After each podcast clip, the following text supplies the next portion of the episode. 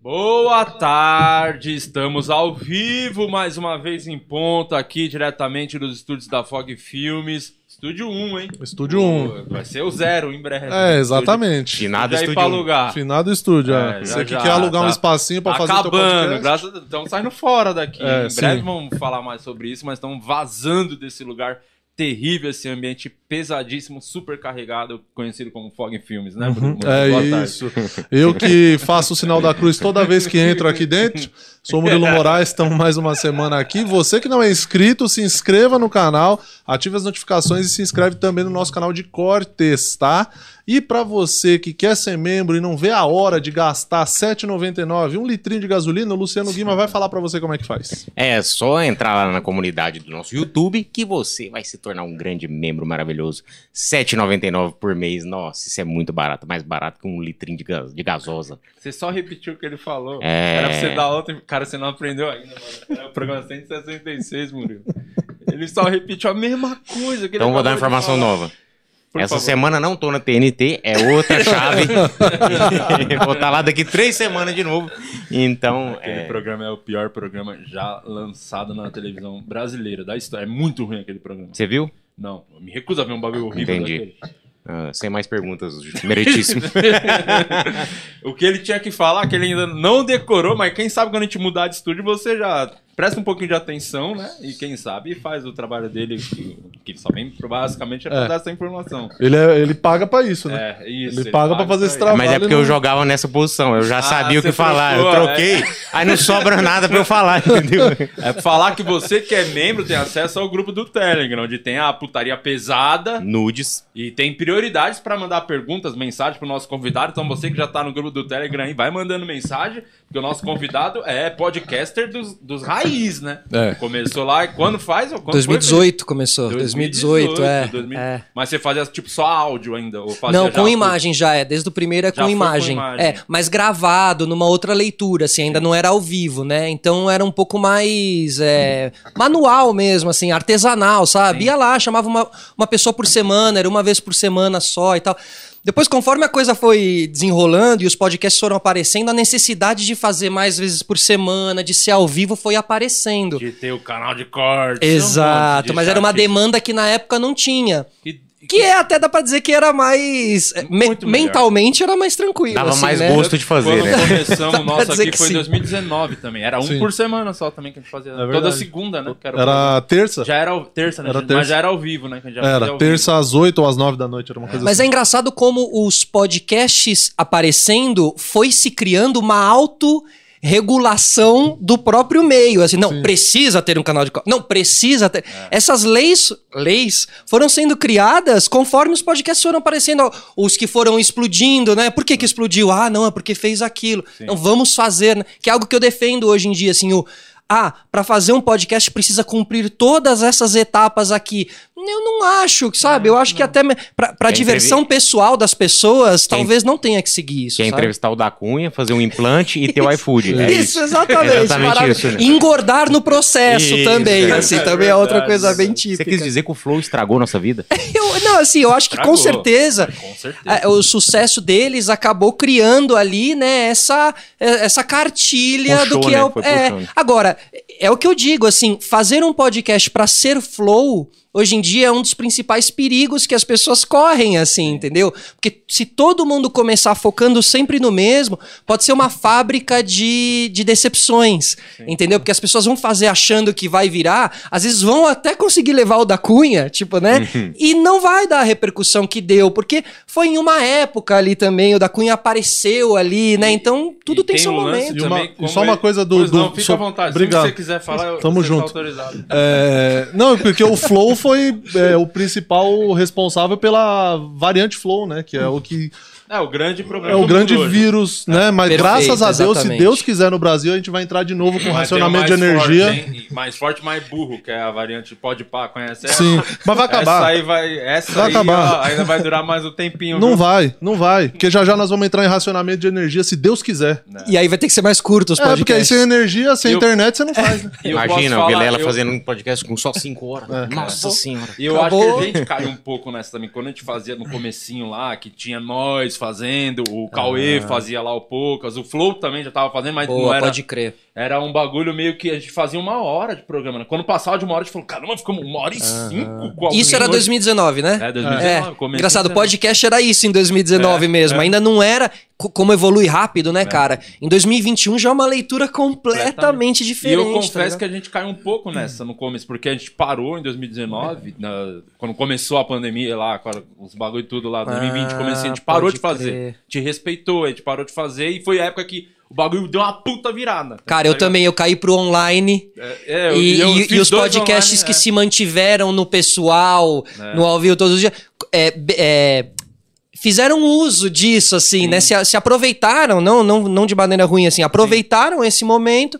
e acabou revertendo pra eles muito bem. Realmente foi um momento de explosão, foi aquele começo de exatamente pandemia, né? que Que potencializou esses principais podcasts. E aí, assim. quando a gente voltou, a gente falou, pô, a gente precisa dar um gás. E caímos nessa de fazer é, todo dia episódio, começar a fazer mais longos programas. Mas eu também caí nessa. de chamar convidado, porque às vezes eu nem quero falar com aquele cara. Perfeito. Eu caí tudo, né? Caímos Então, nessa. tá Só que eu ligado? tô numa releitura agora, viu, Total, cara? total. Tipo, inclusive hoje é a volta do sistema solar depois de umas três semanas fora do ar.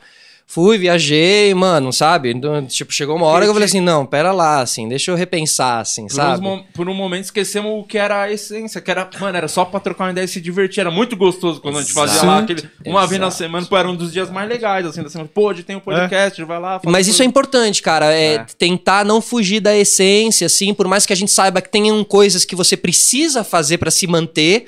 Porque, né, o fato de ter começado ali 2018, do vocês 2019, é que você faz parte de um começo, mas uma coisa é fazer parte de um começo e outra coisa é você conseguir se manter nesse meio. Sim. E quantas pessoas que não foram pioneira em algo que a gente gosta mesmo, assim, e a gente vê aquela pessoa como uma pessoa ultrapassada no próprio meio, que a gente viu, bebeu daquela pessoa, assim, e eu luto pra não cair nesse lugar, entendeu? Pra não ser o cara que começou e depois não conseguiu se manter, assim.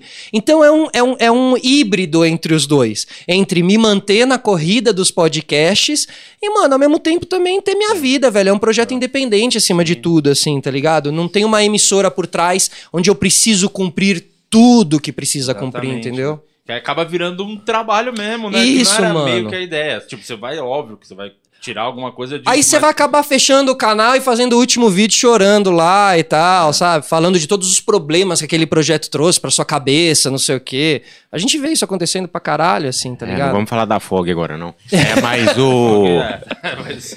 Mas, mas eu acho que, o, mano, que, só pra gente não sair desse Tá. desculpa te cortar. Sempre que você quiser falar, você pode falar. eu te agradeço do fundo do meu coração. E era uma das coisas que, quando a gente voltou, com um que a gente já fazia, que já existia o formato, as pessoas falam, nossa, estão copiando o flow e Foda. estão copiando tudo errado, porque a gente não tem, não é aquele padrão da mesa, dois caras apresentando. Eu acho do caralho esse A gente padrão. faz aqui. uma outra pegada, mas legal. sempre foi essa pegada. E Na Exato. cabeça das pessoas, isso não é podcast, porque não tinha mesa. Então, Tinha mais de dois caras entrevistando. Perfeito, é. porque formato de podcast virou o formato do Flow, né? o formato do. do- é, e, e, na verdade, pra você fazer um podcast. Eu tenho um curso de podcast, chama Academia Podcast. E um dos primeiros módulos ali é a criação do podcast, né? E a gente fala assim: olha, pra você criar o seu podcast, você pode olhar, cara, pro poderoso chefão, você pode olhar pra um gibi, você pode, você pode criar o seu podcast a partir de outras referências que não necessariamente precisa ser um podcast, né? total. Porque também a gente vê aí vários podcasts nascendo e vários iguais, né? E eu acho que já tá na hora da gente começar a ver já a, a, a, a, a atualização dessa cena, Não, digamos eu assim. acho que naturalmente vai ter já as quedas, acho, virando o ano aí, ano que Porque, querendo ou não, também pra você manter esse padrão flow que foi criado de vários programas por, é, por semana, canal de corte subir, você precisa de uma estrutura, ter todo, Sim. não é todo mundo que vai conseguir Exato. fazer a engrenagem ficar Tem uma girando seleção por muito natural aí no meio É, do caminho, né? tem, eu Total, eu total. Mas eu acho que a tendência era mesmo o podcast ser curto, mas eu acho que o, o que potencializou ter podcasts, episódios mais longos, foi a pandemia, né? Que a galera tava mais tempo em casa, tem mais Total. tempo pra assistir. Então eu acho que meio que virou um padrão. é, Lá fora aconteceu episódios isso, mais longos. sabe? Tipo, Lá Joe fora também- é, também é longo. na- mas começou ficar Não, mais já longo. era. Não, mas não Acho que ficou não. mais longo por conta da pandemia. Manteve Não. o que já era. É, já era longo, Era assim, já era uma já. proposta, talvez Não, até com- mais. Com assim. Elon Musk tem um de quatro horas. É, é, é, é. Mas É, ali mas eu acho que. É o Elon Musk. É o Elon né? Musk. Então, cara, eu ia coisa- falar isso. Uma coisa é a qualidade, outra coisa é a quantidade, né? Quatro horas com alguém pica versus quatro horas com, com todos. Porque tem que ter, tá ligado? Não, não tem que ter, né? Acho que cada conversa tem seu tempo Tem também. o negócio do assim. Flow de ter criado, virou um sinônimo de marca, né? Vamos dizer. Esse negócio de Aham. entrevista É dois o caras à Bombril, mesa. né? O- É. Isso, É, exatamente. Dois assim, eu, eu falo isso não, e e não é como crítica, mas é como alguém que tá dentro do meio e que, meu, acho que rola uma provocação da minha parte já de querer dizer assim, tá pensando em fazer um podcast? Meu, sai do lugar comum, cria um negócio diferente. Daqui um ano as pessoas vão estar te copiando, tá ligado? Isso é legal também. Não é copiar, mas você pode criar um padrão. virar velho. referência, É né? isso, exatamente. tá? Cara, você sempre fez na sua casa, desde o começo. Sempre na minha casa, mano. E qual que é o BO de fazer em casa? Se é que deve ter, viu? Ah, tem seu lado positivo e seu lado negativo. Lado positivo, tem uma coisa bem caseira, bem, né, o convidado se sente em casa mesmo, equipe bem reduzida, eu e o Léo Sui. É, então eu acho que tem esse clima bem casa mesmo, tá? A pessoa tá na minha casa, né, na minha própria sala, entrou, sentou, participou. E eu acho que o lado ruim é realmente assim, cara, todo mundo entra na tua casa, tá ligado?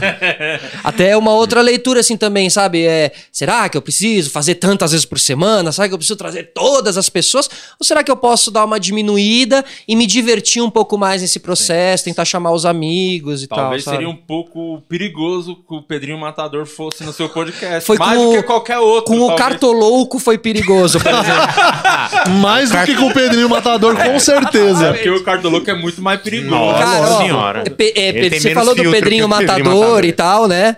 Adoraria recebê-lo em casa, mas ele, o Spook House, sabe uma coisa meio Spook House, né? É, o do. que mexe com uma coisa de speed, Sim. causas mal Mais assombradas. pesada É. a energia, né? Isso, então assim, esse tipo de tema eu nunca trouxe em casa porque realmente é a casa. É louco, assim, realmente. Eu não quero, mano. Depois a pessoa vai embora, moro sozinho lá. Aí você chama os caçadores, antigo, tá o ligado? O cara Chamou chama- uma, uma galera. Chama os espíritos, termina o episódio e o cara fala, falou! Aí você entrevista os Exatamente. caçadores de fantasmas. Já, já viu esses caras? Já, então, Já, os, então, é, aí tem o canal ali. ele depois. Exatamente. São Pra detectores limpar, de né? detector É, de fantasma. O pior é, o nome não faz o menor Não sentido. faz. Não, mas com o casa- Cartolouco, cara, ele chegou lá, ele já chegou bêbado. Essa história, Ah, ele já maravilhoso. É chegou. muito bom. velho. Foi no dia do Danilo Gentili, acho que ele foi no Danilo Gentili, deu uma emocionada ali, bebeu umas no SBT, chegou bêbado. O Léo Sui lembra desse momento. Teve, ele chegou se jogando no chão e tal. Teve um momento que eu disfarçadamente fechei a porta da varanda, assim, sabe? Porque Aham. é na tua casa, né, velho? Aí eu vejo que o cara tá muito louco ali pela varanda, eu já fechei a porta da varanda. O cara se joga. É, exatamente. Olha o dor de cabeça, só queria fazer um podcast. Mas ia Tá mais. justificando porque que o cartoloco pulou dessa Mas, mas pelo menos tava gravando e ia bombar seu podcast. né? Exatamente. Eu não fiz nada. Se, a- se o corte acompanhasse, Nossa, né? Olha o tanto de corte que ficou lá embaixo.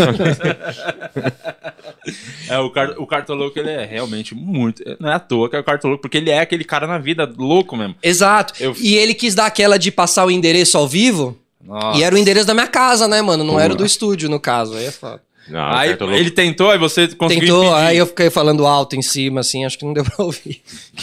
que é um- Que coisa boa. O Cartoloco teve dois momentos, grandes momentos aqui, que ele, ele bateu fricô na nossa boca, né? Porque queria beijar nós no, Queria beijar de no falar, auge não, da pandemia. qualquer outra coisa É. do que te beijar. E não era nem a pandemia o motivo. Exato, era ele. Era a variante cartoloco, que a gente tinha medo. E a outra que ele grudou de boxe com um estagiário aqui. É, teve a lutinha, né? Ah, teve um uma lutinha, teve uma mas, luta. mas assim, dentro do roteiro ou algo... Foi, foi em busca do cinturão da Luiz Ambiel, né? Que a Luiz Ambiel veio aqui claro. e, a- e a- o nosso estagiário foi pra cima daquela Ah, é senhora. mesmo? Foi aí. O E é uma cartoloco- paixão antiga do O Cartoloco. Cartoloco Isso. viu, ficou sabendo, ficou puto. Tanto no dia que eu fui no podcast, eu fui esse tempo aí no podcast dele, mostra que ele é louco. Eu tava indo embora com ele no elevador, falou: Valeu, mano, demorou. Falou, eu ia descer mais alguns pisos. Ele saiu assim, falou, falou de te amo. Ele falou que me ama. Do nada. Do nada. Mano, eu falei, "Hum, eu não te amo, não, cara. Tipo, você só é uma pessoa, tá ligado? Que eu conheço aí e acho legal, mas. Tá vendo? Ele é muito emocionado. É, né? ele Muito falou que me ama. É, tem um muito coração, um coração grande. Igual o, o Gavetinho quando viu a Luiz Ambiel ficou. o, você falou que tem um curso de podcast. E O Isso. podcast hoje tá um vício. Você acha que você é dono da boca hoje? É, cara, dá, dá, dá pra, Dá pra dá, pra, considerar, dá pra considerar. Fala um não, acho que curso. assim, é, eu acho que o, o curso foi. Inclusive, até tava falando com alguém outro dia é, de como, quando eu comecei a fazer o podcast, eu pensava em fazer um curso de podcast já. Mas não dava pra ter o curso sem ter um podcast, né? Dizer assim, faça um podcast aqui comigo, porque eu faço um podcast e tal.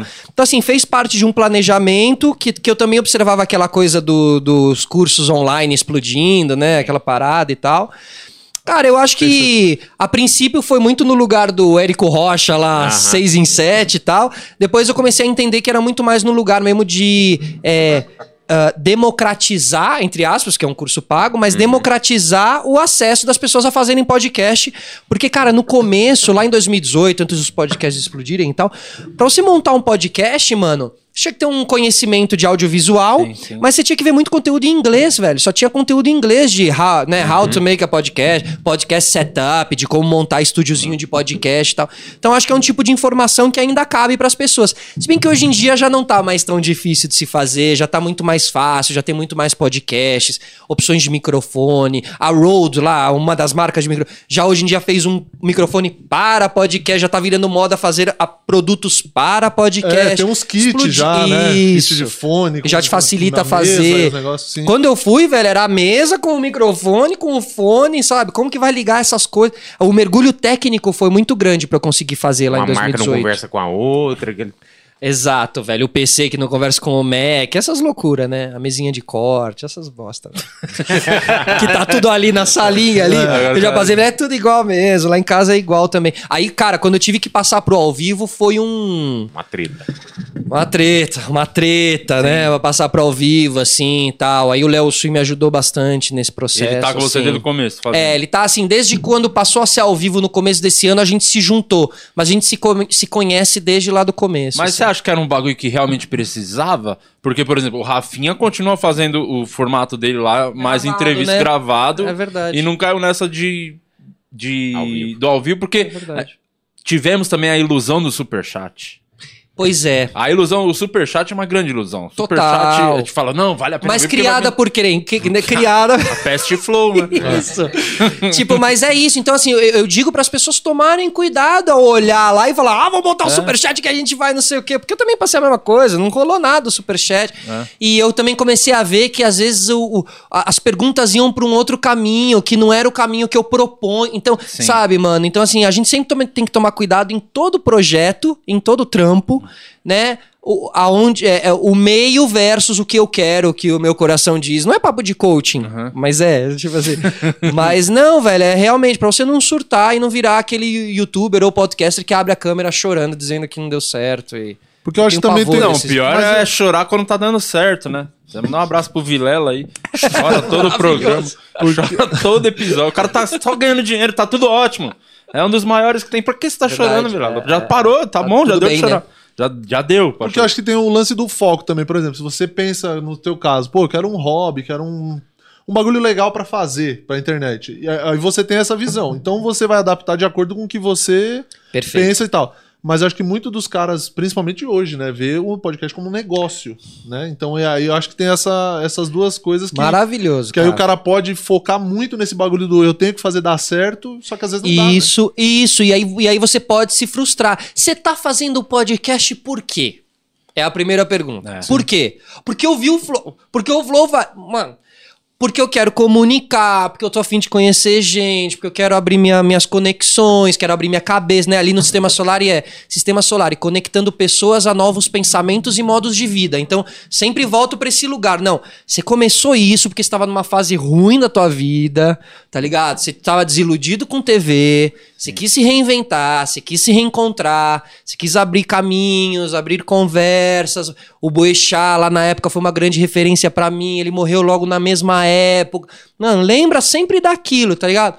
Então, às vezes, desacelera, que é o que eu fiz nessas últimas semanas aí. Desacelerei. Calma, vamos aqui de novo. Vamos, vamos de novo aqui, tá Mas ligado? cai sempre naquela que a gente sempre comenta: é, você quer ser famoso ou você gosta mesmo de fazer comédia? Uhum. Você quer ser famoso ou você gosta de comunicar, de trocar Certo, de ideia, criar de trocar conteúdo. experiências. Só muda a plataforma. É, o tipo de tudo- busca tem que ser o mesmo, é velho. Senão você vai se perder, coisa. velho. Tá É, ligado? sempre a mesma- Mas o, o que, que você acha? Eu sinto que agora, os próximos tempos, vai ter aquela limada normal que vai Uhum. acontecer, que a natureza vai fazer Uhum. isso. Mas eu acho que vai ser uma parada muito mais nichada. Eu acho que dificilmente algum outro vai explodir, assim. Total. Eu acho que o Carioca e o Bola foram os últimos que pegaram, porque são uns caras muito gigantes. Talvez se vir um- o Luciano Huck fazer um podcast, vai bombar. O Whindersson vir... Mas entendo total o que você quer dizer. Já tá. A gente, talvez a gente esteja caminhando para um uma próxima etapa Sim. agora de podcast, assim, né? Os nichados. Então, isso é legal também para as pessoas começarem a, a entender que, meu, o teu nichozinho ali pode ser ouro agora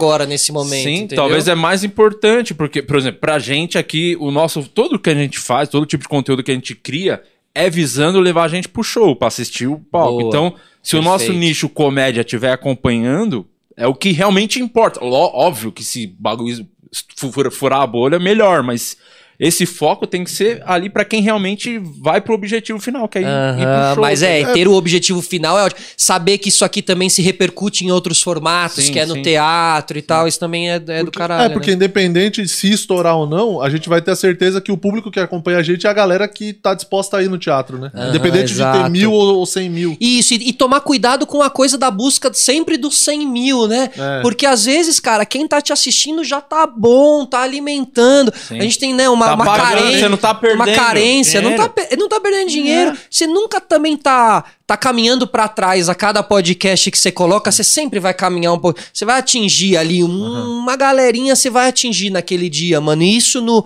no, no, no, no- no- na consecutividade da coisa vai ser importante, entendeu?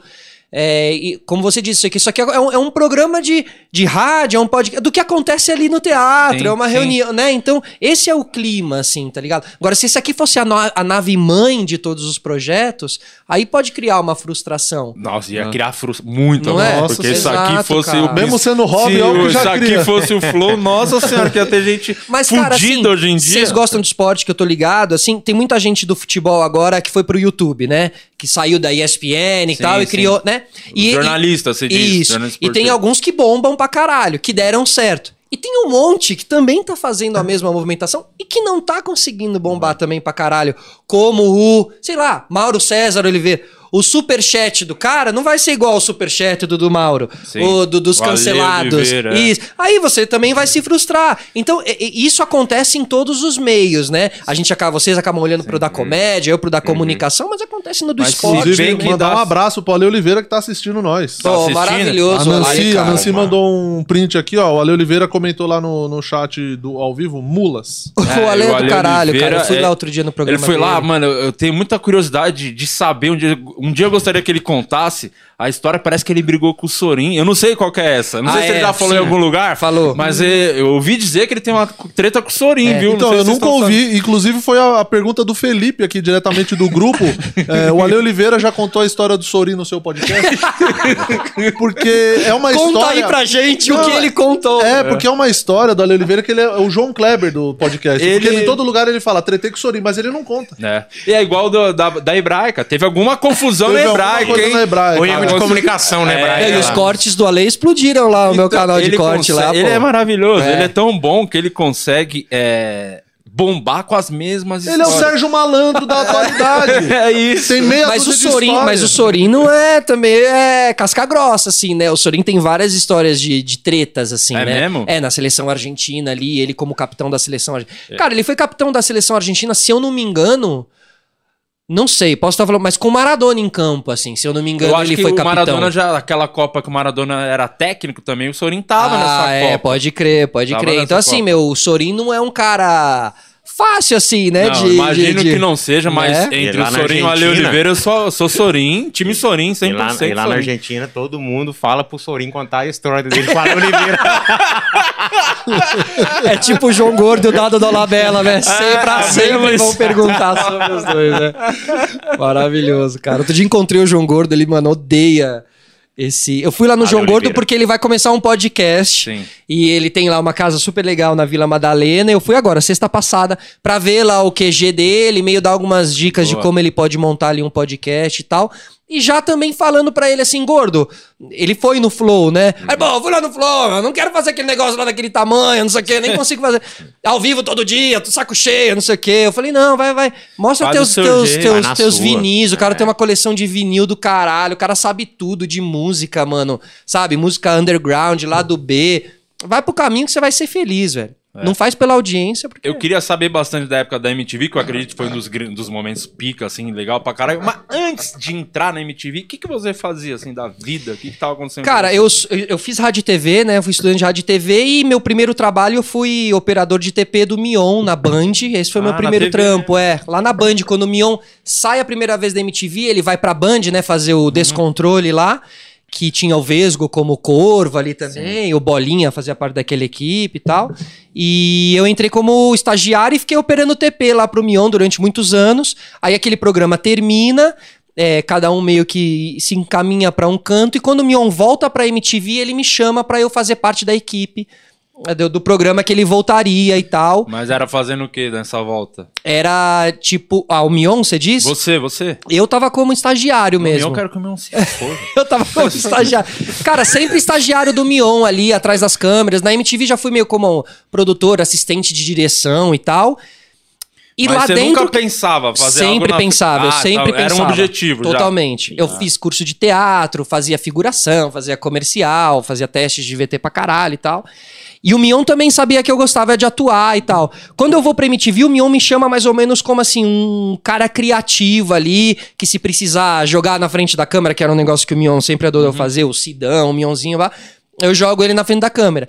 E eu sempre lutei pra não ser jogado na frente da câmera com o Mion como tipo um escada, muito escada pro Mion assim, Como- tá Como ligado? um mionzinho, Como né? E sempre tentei me proteger um pouco desse lugar, assim, porque, meu, tinha meus objetivos e tal.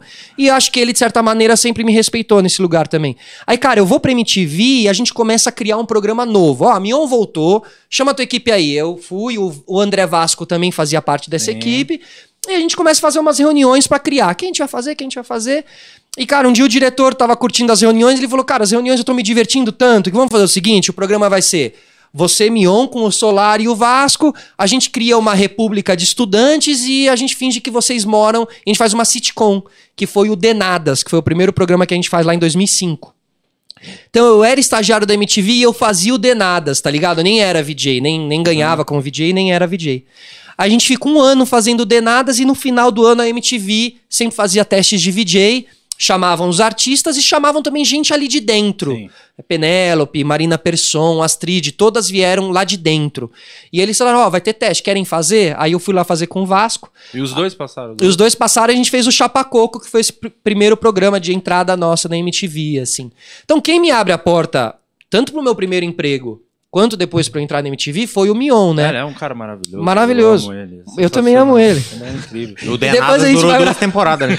Duas. O Denadas durou duas temporadas e o Chapacoco ficou um ano inteiro no ar, era um programa diário, né? Da MTV, aquele programa da tarde da MTV, que era uma delícia de fazer. Recebia as bandas, lançava os clipes e tal. Era uma época que os clipes era coisa Putz. que mudava a vida, né? só via artista. lá, né? Você não tinha o YouTube, né? Então você só via lá. Você lançava o clipe do Charlie Brown.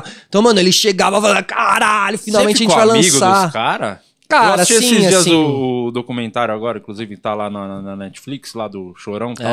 Assisti E é, e é bem triste que ainda tem o, até o, O Champignon dando Sim. depoimento e tal. Meio que ele tava até sentindo ele um pouquinho meio Sim. sendo sincero mesmo, né? Com qual que era o relacionamento Tanto que dele, o documentário termina falando que ele se suicidou uma semana depois sabe? daquela É, mano, entrevista, é né? pra caralho. E a entrevista é uma entrevista triste, você vê que o Champ tava abalado, assim. Cara, fui próximo dos dois, fui mais próximo do Champignon, a gente ficou fora.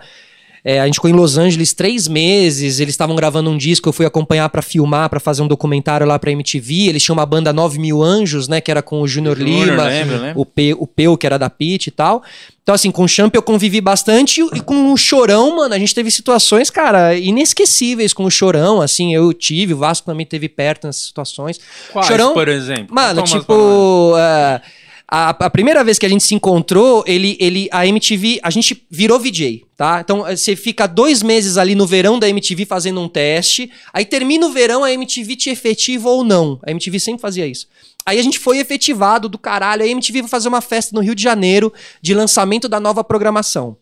E eles sempre levavam alguns VJs pra subirem no palco, fazerem a apresentação. Era só pra mídia, né? Só pra jornalistas e galera interna da MTV. Mas iam os artistas, os- as bandas, tudo. Isso, exatamente. É um Media Day, assim, ó. Exato, o bem elenco dessa fechadinho. temporada. Isso, aí o elenco, aí mostrava o teaser da temporada com os programas que iam ter e tal, pra anunciantes e tudo mais. E no final sempre tinha um pocket show que era sempre uma surpresa, tá ligado? Beleza, fomos pro Rio de Janeiro, né? MTV bancando a nossa ida pro Rio, eu e o Vasco, 23 anos, imagina, recém-contratado, moleque, do Voando. VJ da MTV voando. Aí, mano, vamos pro Rio, tá aí, bebemos todas, tal, chegamos lá, era no, no, no, no, Gló- na, no Glória, acho que é uma balada chamada Glória, não, Mu- Museu Odeon. Ah, enfim, Odeon, alguma coisa assim, Rio que era no. Baixo Lapa, lá na- no ba é, Baixo Gávea, não, era na Lapa, no Rio de Janeiro. Cara, tamo lá curtindo, termina a apresentação e vem o Pocket Show. Gente, quem será que vai ser que... Entra o Charlie Brown Jr., tá Ah, ligado? vocês não sabiam. Não, não sabia, não sabia. Aí entra e, mano, a gente era muito fã do Chorão. Demais. A gente, caralho, Chorão, puta que pariu. Muito bêbado, a gente na frente do palco, assim. Pocket show, né, cara? Tudo pequenininho. Aí, mano, quando o Chorão entra, a gente tinha ficado dois meses no ar. Ele entra, mano, ele olha pra mim e pro Vasco, ele faz chapacocô. Ele manda assim, tá ligado? A gente, caralho, cara parece o Beavis and. Butthead, é. O cara conhece a gente, isso aqui. Aí, mano, foda-se, vou invadir essa porra. Aí eu peguei, mano, eu lembro que eu subi no palco assim, ó, e fui, mano, quando eu tô chegando no chorão, os seguranças vêm e me pegam assim, começam a me tirar do palco, e eu saindo, tal, pô, caralho, não sei o quê. De repente eu sinto uma mão entrando assim no meio, falando, solta ele, solta ele, solta ele. Aí o segurança, ah, quando eu olho assim, é o chorão, tá ligado? Aí ele, vem cá, moleque. Aí ele vem, gente canta a música junto, tá? Ah, que demais. Depois, uma outra vez no- na costa do Sauípe, um show enorme. Ele viu a gente, ele fez: para, para, para. Olha os caras do Chapacoco ali, mano, não sei o quê. Muito legal, assim. Todas as vezes que a gente se encontrava nos bastidores, ele era carinhoso pra caralho, te olhava no olho, que é uma questão. A gente encontrava muito artista e nem todos te olham no olho e tal. Ele perguntava: tá curtindo ser VJ, mano? Você tá gostando do caralho, não sei o quê. Assim, super legal. E com o Champ, lá em Los Angeles, já uma outra fase, o Champ, o Champ ainda muito época sentido. que eles saíram tretados, né? Isso. Muito sentido, se abriu bastante com a gente lá. O Champ já... é, eles eram muito intensos, tá É isso que eu ligado? ia falar. O documentário é basicamente Uhum. esse é o resumo do que era o chorão. parecia. A gente dizia que eles ocupavam um espaço maior do que eles realmente. Então, o Chorão sentava aqui, ó. Você já, mano, você sentava um pouquinho mais pra cá. porque a aura mesmo, mano, o cara ocupa, o cara era, os caras eram grandes assim. Ele e o Champignon eram muito parecidos nesse sentido. E o Champ sempre sentiu muito como um irmão mesmo e uma relação de amor e ódio que eu sinto que nunca foi bem resolvida entre eles, tá? Mas eles eram tão conectados eles tinham nascido tanto um pro outro que aconteceu o que aconteceu, tá ligado? Nenhum dos dois está mais aqui, da maneira que não estão. Eles sempre estiveram conectados na vida e na morte, tá ligado? Isso é muito claro, assim. Até quando voltar, quando ele, a a banda voltou, né, pro, pro- pare- eles tretaram, eu lembro, tinha um, teve um vídeo, Tem um alguma vídeo que é- coisa do, é do forte, Chorão é. dando um esporro É, nele. um Isso esporro. foi na volta, pós, né, quando voltou, Sim. né. E aí você via que, Que não, não tava tava resolvido, né? Exato, cara, exato, exato. E aí eu acho que eu eu entendo assim. E cara, o Champ me contou histórias assim fortes, né, é, de que ele queria pegar o Chorão mesmo, assim, tá ligado? É. Nessa época e tal. Enfim, cara, foi foi e, e o, e o Peu que, que era que fazia parte da banda do, do, do Júnior também, o Peu também se suicidou, tá ligado? O Peu era o guitarrista da Pitty, um cara que tinha um cabelão, ele que era um hitmaker, fez os principais sucessos da Pitty logo no começo da carreira. Então, assim, a MTV, o que eu vivi na MTV, eu vivi na MTV uma geração ah, pré-internet do rock and roll nacional. Talvez tenha sido a última. assim. Eu acho que sim, cara. Talvez uma, uma, uma turma mais loucona mesmo, É, né? Rock and roll, rockstar, né? assim mesmo, Rockstar, né? exatamente. E hoje em dia o- os problemas estão em um outro lugar, né? Eu sinto mais a galera com mais dificuldade de entender o que é esse mundo. Tá numa coisa mais mental. Ali talvez estivesse na mental também, mas tinha o lance da droga e da vida louca, né? Tinha a vida galera louca, mais tinha coração também. É, Mas- É, no É, documentário é, fica muito claro que o Chorão ele vivia a 800 por hora, né? Sempre, todo dia. Ah, isso Mas era, era um cara muito fora da curva. É isso que eu ia muito falar. fora da curva. Tipo, ah, você que conheceu o, o- pô, o momento auge da banda, que você colava nos shows, Uhum. você sentia que tinha algum clima tensa assim, entre os caras ou era Não. ninguém percebia isso? Ninguém muito- percebeu. Eu lembro que quando eles terminam, a gente tá na padaria real, a gente fala, caralho, mano, porque foi do nada, né? Porque teve uma treta ali, se a banda meio descobre a treta e pá, co- cortou do Saiu dia todo pra mundo, noite, né? todo mundo. E aí fica. E eu participei muito da, do chorão. Com, a o- com o outro Charlie Brown, que aí era o Pinguim, o Heitor no baixo, essa, essa outra formação, que aí virou empresa mesmo, né? O Chorão contratou uma banda e Sim. essa galera, né? E depois as, as relações foram se reacertando e eles foram voltando, mas nunca mais voltou a ser o que era, assim, tá ligado? Mesmo com a volta, os shows não era a mesma coisa? Não, não, não, não, não, não, não. não. Não É porque a energia não tá boa, né? Não. Então não tem como entregar essa energia que ela não existe, né? Não, e, mano, os caras ali, aqueles dois, mano, juntos, se amando, com o, o Champ mandando beatbox, não sei o que, era muito Curiosamente, eu vim hoje pra cá ah, vendo no carro o, acústico, né? O MTV lá, que é um dos melhores, talvez. Sim. Ah, todos os acústicos E MTV, o todos Champinho bons. apavora nesse É, acústico. Ele é. faz um beatbox É, ali uma sim, hora. sim, e sim. tem D2, tem Falcão nesse acústico. É muito Marcelo nervoso, Nova. Marcelo É, Nova. Marcelo Nova, é. Que era uma valorização deles com o antigo, Sim. tá ligado? Marcelo Nova, pai da Penélope Nova, inclusive, né? E você acompanhava essas gravações? Você chegou a pegar alguma coisa disso? Ou já tinha acabado? Assim? Não, acompanhava. Eu apresentei dois. Eu apresentei o acústico Sandy Júnior, que foi o final dos dois ali. É, segundo nosso metaleiro, comediante Jansen Serra. Serra, fanzaço desse acústico. Ele chorou. Fomos pra acabou. Itajubá. Chorou. Ele é metaleiro, cara. Toca bateria e tudo. E fomos até Itajubá fazer show do caminho inteiro no carro, é, ouvindo esse É mesmo? Juro Não, por Deus. acústico é ótimo, muito bom, cara. é bom pra Todo caralho. acústico tinha uma produção musical muito nervosa, né? O do Capital Inicial que explodiu ali. E eu apresentei o do Lobão também. Lobão. Que, que meu, musicalmente é um puta acústico, né? É, e fica no musicalmente com o Lobão, basicamente. O do Ira é muito legal também. do Ira, muito Todos. legal. Não, e, e a cenografia que eles faziam, o do Charlie Brown era uma igreja, né? Uma Sim, coisa. sim. O do, show, o do Lobão eram uns quadros Cidade Negra enormes. é bom pra caralho do Cidade. Negra. Cara, era um- engenheiros, engenheiros também. Engenheiro, nossa. Era, uma, engenheiros era alta, meio que meta de artista, né? Tipo, porra, vou gravei um acústico MTV, tá ligado? Exato, Era um exato. objetivo. é, você recebeu um convite, É. né? Eu- porque te alçava pra um outro lugar ali, explodia um teus shows, Que vendia é show pra muito caralho. bom, que eu sou pagodeiro, né? Não sei se você já É. chegou a ver esse aí. Acústico o, molejão. o Arte Popular. Popular. É maravilhoso. Mano, esse acústico, até hoje eu ouço, cara. Sim, até eu tenho hoje esse ouço. CD original e não, não lançaram o DVD na época. E eu eu ver sempre é ouvi desde moleque esse CD. Aí esses tempos, tá no canal deles, eles riparam a imagem. Tem isso ah, filmado. Tá lá e é o- no Teatro Municipal. É lindo, É o lindo, DVD. velho. Não sei Caralho, como não tem o foda. registro de DVD E mesmo. o Leandro que- Learte cantando É muito, velho. É muito foda, Márcio. mas de É, mano, muito, bom gosto, de muito, bom, gosto. Esse é, no Teatro Municipal. Ele tem no canal do Arte Popular. Eu Até recomendo pra vocês assistirem.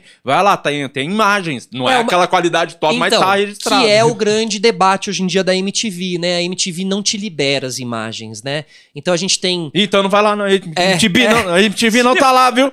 É mentira. Os caras perdeu. Talvez vocês tenham que upar de novo algum o cara acabou de derrubar o DVD dos malucos. Mas, cara, a gente só. A, a gente, assim, falando em nome dos VJs, né? Porque eu fiquei lá seis anos e eu não tenho acesso ali há seis anos do. Todas essas Você não entrevistas. pode? Não, Nada? não pode. Não, e nem tenho acesso, tá ligado? Ninguém nem tem. Que bizarro. Quem gravou, gravou. Quem, sabe, eu tenho uns VHS louco lá. É, eu gravei um My MTV, que foi no- quando a MTV foi fechar, eles fizeram um especial pra cada vídeo. Então tenho meia horinha ali com o pupurri dos melhores coisas e tal. Mas fora a- o lado dos VJs, que todo mundo reclama muito, a Astrid, a Marina Persson, imagina, a Astrid tem mais ainda da história dela lá, a Marina Mion.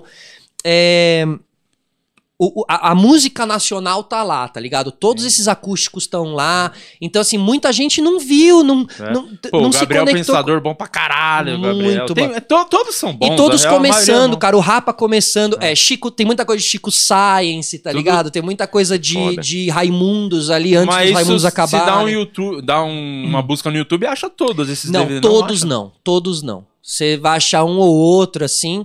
O que, o que, o meu grande sonho é que a MTV faça um canal viva.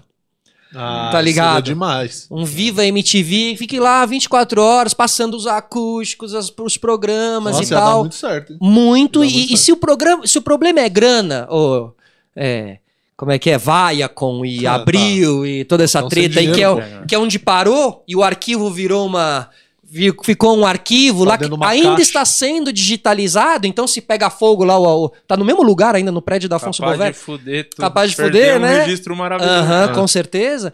Então, assim, se o problema é grana, cara, se vocês botam isso num canal Viva ou num canal do YouTube monetizando pra vocês, não precisa ser pra gente a monetização, cara, ia ser do caralho, meu. O Fica importante ideia, é né? botar Porque- isso é, pra. pô, legal pro- demais, pro ar, né? É que até o lance dos acústicos, meio que as bandas estão. O Capital fez um lá fora, o J Quest gravou um, os caras estão fazendo por conta agora, né? Exato, Mano, o bagulho é a história da música brasileira, cara. É nesse Tipo, lugar que eu tô falando. E, e eu sinto que parte da história da música brasileira não tá sendo acompanhada pela nova geração, assim, Exato. tá ligado? Por parte da nova geração. Mas É também não tem um lado bom, porque senão já, já teríamos visto a Anitta Acústica MTV.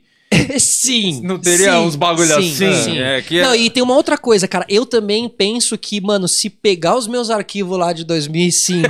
é melhor talvez não. É melhor deixar guardado. Às É vezes tipo não- os tweets, né? Ma- Aqueles é tweets. É. Mano, ao- não tinha rede social. Eu penso, cara, não tinha rede social. Era um moleque inconsequente. O que você falava lá, ficava lá. A gente era todo metido ao humorzinho ácido. Malandro, que eu devo ter falado de merda lá que eu nem lembro. Mas Então, o, o Ridicularizado uns artistas que nem mereciam ser ridicul- Que os caras tão ridicularizados. bombando hoje, né? Total, Então mano. vamos enterrar a total. ideia do MT Viva. É isso aí. MTV, Viva, deixa pra lá. MTV deixa pra morre lá. aí, né? Tinha, era uma parada meio que, tipo, celebridade mesmo, você sair na rua, a galera parar, conhecer, porque é, pelo menos os comediantes que bombaram lá no Sim, MTV sim. tiveram muita Sim, relevância, verdade, assim, de verdade. teatros, caramba. É, o, a- o Adnet, a Tatá, essa galera pegou isso, viveu isso. Acho que o- tiveram alguns VJs ali que também viveram. Comigo não, assim, comigo nunca. Mas o que rolava era a porta da MTV, assim, a porta da MTV era algo especial. Molecada ia mesmo, ficava ali, esperava horas e horas. Quando iam as bandas, né, gringas, no Disque MTV, 6 horas da tarde, puta, ali lotava, ficava cheio e tal. Então, assim, nesse, nesse, nesse lado, sim. Mas comigo, cara, eu nunca tive esse, esse status de, sabe, Sim, sim. é, histeria, assim, mesmo lá no Legendários e tal, nunca rolou isso, cara. O que em uma época eu ficava meio, pô, né? E comigo, e hoje em dia eu, eu sinto que foi bom, assim, cara. É, eu já era meio louquinho já na época, sem ter essas Talvez coisas, se- assim, tá ligado? É, subir a cabeça na época, eu lembro que vários conteúdos hoje em dia, quando eu me vejo mais novo, assim, falando, cheio de verdades e tal, eu falo, olha, mano, que viagem, né, cara? Pode crer, né? Não Tinha- tinha ninguém do meu lado ali falando. Tinha coisa que não ia pro ar? Chegava, tinha esse, tem, tipo, coisa perdida, assim? Matéria, alguma coisa, programa, alguma coisa... No Legendários teve muito. É. Na MTV, não. No Legendários, eu, eu e metade do elenco ali saiu porque tinha ido botar matéria no ar e não entrava no ar. É, João Gordo, os Hermes e Renato, Miamelo, né? Todo mundo foi ali fazer. O Legendários tinha aquela proposta de VTs, né? Muito VT e pouco palco. Uhum. E, e ficou totalmente O o, inverso, contrário depois. É, porque TV aberta, né, cara? A gente não sabia disso. Foi um monte de gente na gincana, né, MTV depois, querer né? fazer MTV no, no- na Record e depois virou programa da Eliana na Record, entendeu? Ah, não até- teve escapatória. Que foi no Legendários que você entrevistou o Schwarzenegger. Foi. Esses pontos altos a gente teve lá, Schwarzenegger, Rihanna. Eu, cara, como eu fiz umas matérias de sustentabilidade lá, que eu fui cumprir esse papel, eu viajava muito. E eu Legal. ficava pouco na Barra Funda lá.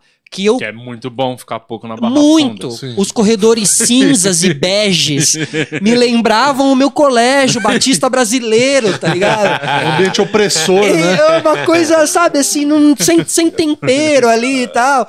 É, eu brinco, assim, que realmente os corredores de, de TV, se não tem um cuidado, eles são gélidos, né?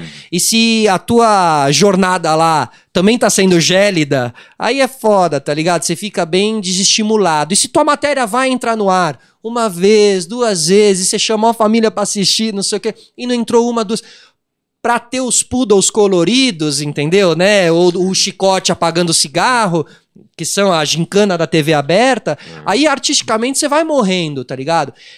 Porém, eu não sou aquele cara que sai aqui e vai ficar falando, porra, Record foi uma merda. Porque não é, isso faz parte do jogo, é importante entender. Eu pego mal quando o cara fica, pô, minha matéria não entrou, caralho, não sei, ah, se fuder esse programa. Tipo, mano, calma lá, é que nem jogar na reserva, tá ligado? Eu odeio o cara da reserva que tá de biquinho, mano. Fica lá, mano, já fiquei na reserva lá. Tem que trabalhar esse mental, assim, e, entender que faz parte do E jogo. tem um lance mano. também que a, a TV ainda fala com uma- um público muito popular, muito povão, né? Eu até tava comentando, fui, tava em BH, tava fazendo um podcast lá nos caras, eu tava falando sobre aquele programa do Adnet, que é e do Marcos Mello, inclusive, que era bom pra caralho. Tá no ar. Tá no ar. Que aquele programa, se ao invés de estar tá passando na Globo, tivesse no YouTube, esse Perfeito. programa seria um sucesso Total. gigantesco. Total, Sim, porque cara. ele, ele viralizava Era muito muito, toda semana. No Uhum, Twitter, uhum, ele viralizava toda semana o quadro, os cortezinhos. E tanto talvez não durou, tipo, igual o Zorra Total ficou 20 anos, porque o Zorra Total Perfeito. falava com o povo povão, brasileiro. E, É. e- e o, o- o programa Legendários e o Mion, eles têm ali, cara, uma. uma a vitória é muito grande do tempo que se durou e de como eles conseguiram é, ir mudando e se reinventando no meio. Eu não consegui, tá ligado? Uhum. Então é isso que eu acho. Quem não conseguiu, saiu. Quem conseguiu, Faz o ficou. seu, né, caminho, né? Agora, na TV aberta, o popular é popular, mano. Você vai ter que ser popular até o osso, tá ligado? Hum. E aí, é, a minha proposta lá de fazer meio ambiente, ficou difícil ser popular, fazer meio ambiente É, e tal. tipo- Mas foi uma puta. Ó, mano, fui pra Aurora Boreal, fui pra tribo indígena, fui pra desastre do petróleo lá da plataforma que explodiu. Cara, eu passei cada uma. Enchente. eh, Passei perrengues legais, Teve coisa que você achou que, difíceis. tipo, quase de morrer mesmo, assim, pesado? sim, sim, sim. Teve Qual que- uma ali em. Schwarzenegger. Vai tomar porrada do Schwarzenegger. É, puta cagada. Schwarzenegger foi o Fórum Mundial de Sustentabilidade lá na Amazônia, que a gente foi dois anos seguidos, foi muito legal. A gente fazia todo um trecho pra chegar na Amazônia, botando ação na matéria e tal. Mas uma vez eu fui com a Juju Salimene, porque aí, cara, o meu final no Legendários começa a virar uma coisa de. Eles pegaram a minha matéria, pegaram a matéria da Juju Salimene, que era uma coisa de correr riscos, mergulhar com tubarão, aquelas coisas assim, e juntaram os dois. Então era Juju correndo risco no meio da selva, com o Solari. E você tinha que correr risco junto. E eu comecei a ter que correr risco junto com ela, tá ligado? E eu não tava, não, Não é vim essa aqui pra vibe. isso. Virou uma legendete. isso. Ainda mais perto de um supino dela, né? Um dos maiores riscos era treinar com ela. Foi E esse aí, dia que cara? quase morreu. Fui pra academia com Ela, ela. ele foi tentar fazer o mesmo que ela fazia no leg press, quase Exato. dobrou no Fazer um circuito com ela. Malhei com a Juju e olha no que deu. E aí, cara, a gente foi fazer o maior balanço natural do mundo em Utah, no mesmo parque onde o cara dos 127 horas prendeu o braço lá, tá Opa, ligado? No mesmo coisa parque. James Franco. Isso. Aquele filme é muito isso. bom. O mesmo parque que o James Franco perdeu o braço. Perdeu o braço. Nesse mesmo lugar. E então já tinha essa áurea do desastre, né, da tragédia. E, cara, e a gente passou um perrengue ali, que inclusive a Juju Salimene, quando foi entrevistada no Danilo Gentili, ele perguntou qu- qual foi a vez que ela mais ficou com medo, ela contou da mesma história, assim.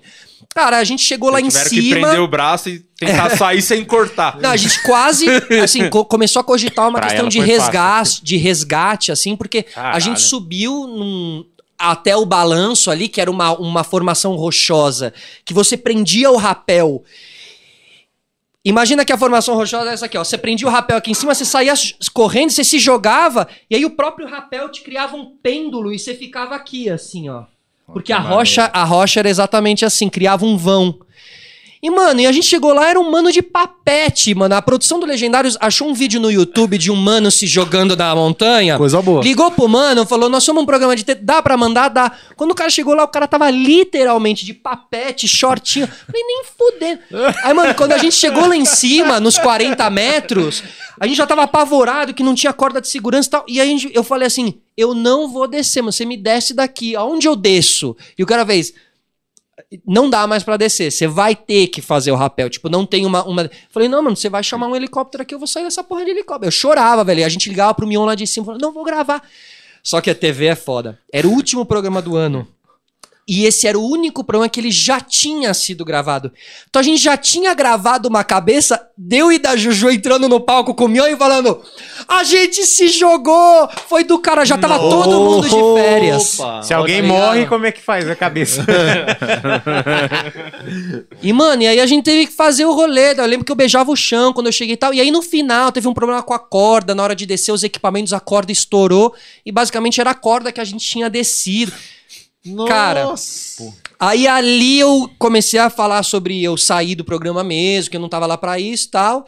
E um dia eles querem, eles da- querem dar uma de pânico e usar essa minha raiva como uma matéria meio. Sim, sabe? pra fazer a- um Fazer barulho entre- interno pra gerar aquela. né, Aí rolou uma reunião, meio câmeras armadas, e na reunião era meio, teoricamente, era pra dizer que as coisas iam diminuir. E na reunião eles me propõem fazer uma matéria de urinoterapia, tá ligado? Que era beber o xixi, né? Golden Shower. É. Que assim, o Lyoto Machida faz, se tá colocado num lugar mais Bolsonaro documental, eu faria. Do, do que isso pode causar no teu Tipo, corpo, do um papo sim. mais sério. Mas no Legendários ia estar como, bebeu mijo. aí eu falei, não, mano, não. Aí eu, aí eu pedi pra sair e a conversa ali foi, cara, o Mion falou, mano, não consigo mais te oferecer o que eu te ofereci três anos atrás. O programa mudou, mano, vai ter que cumprir esse papel aqui. Falei, putz, papi, não vou ficar, tá ligado?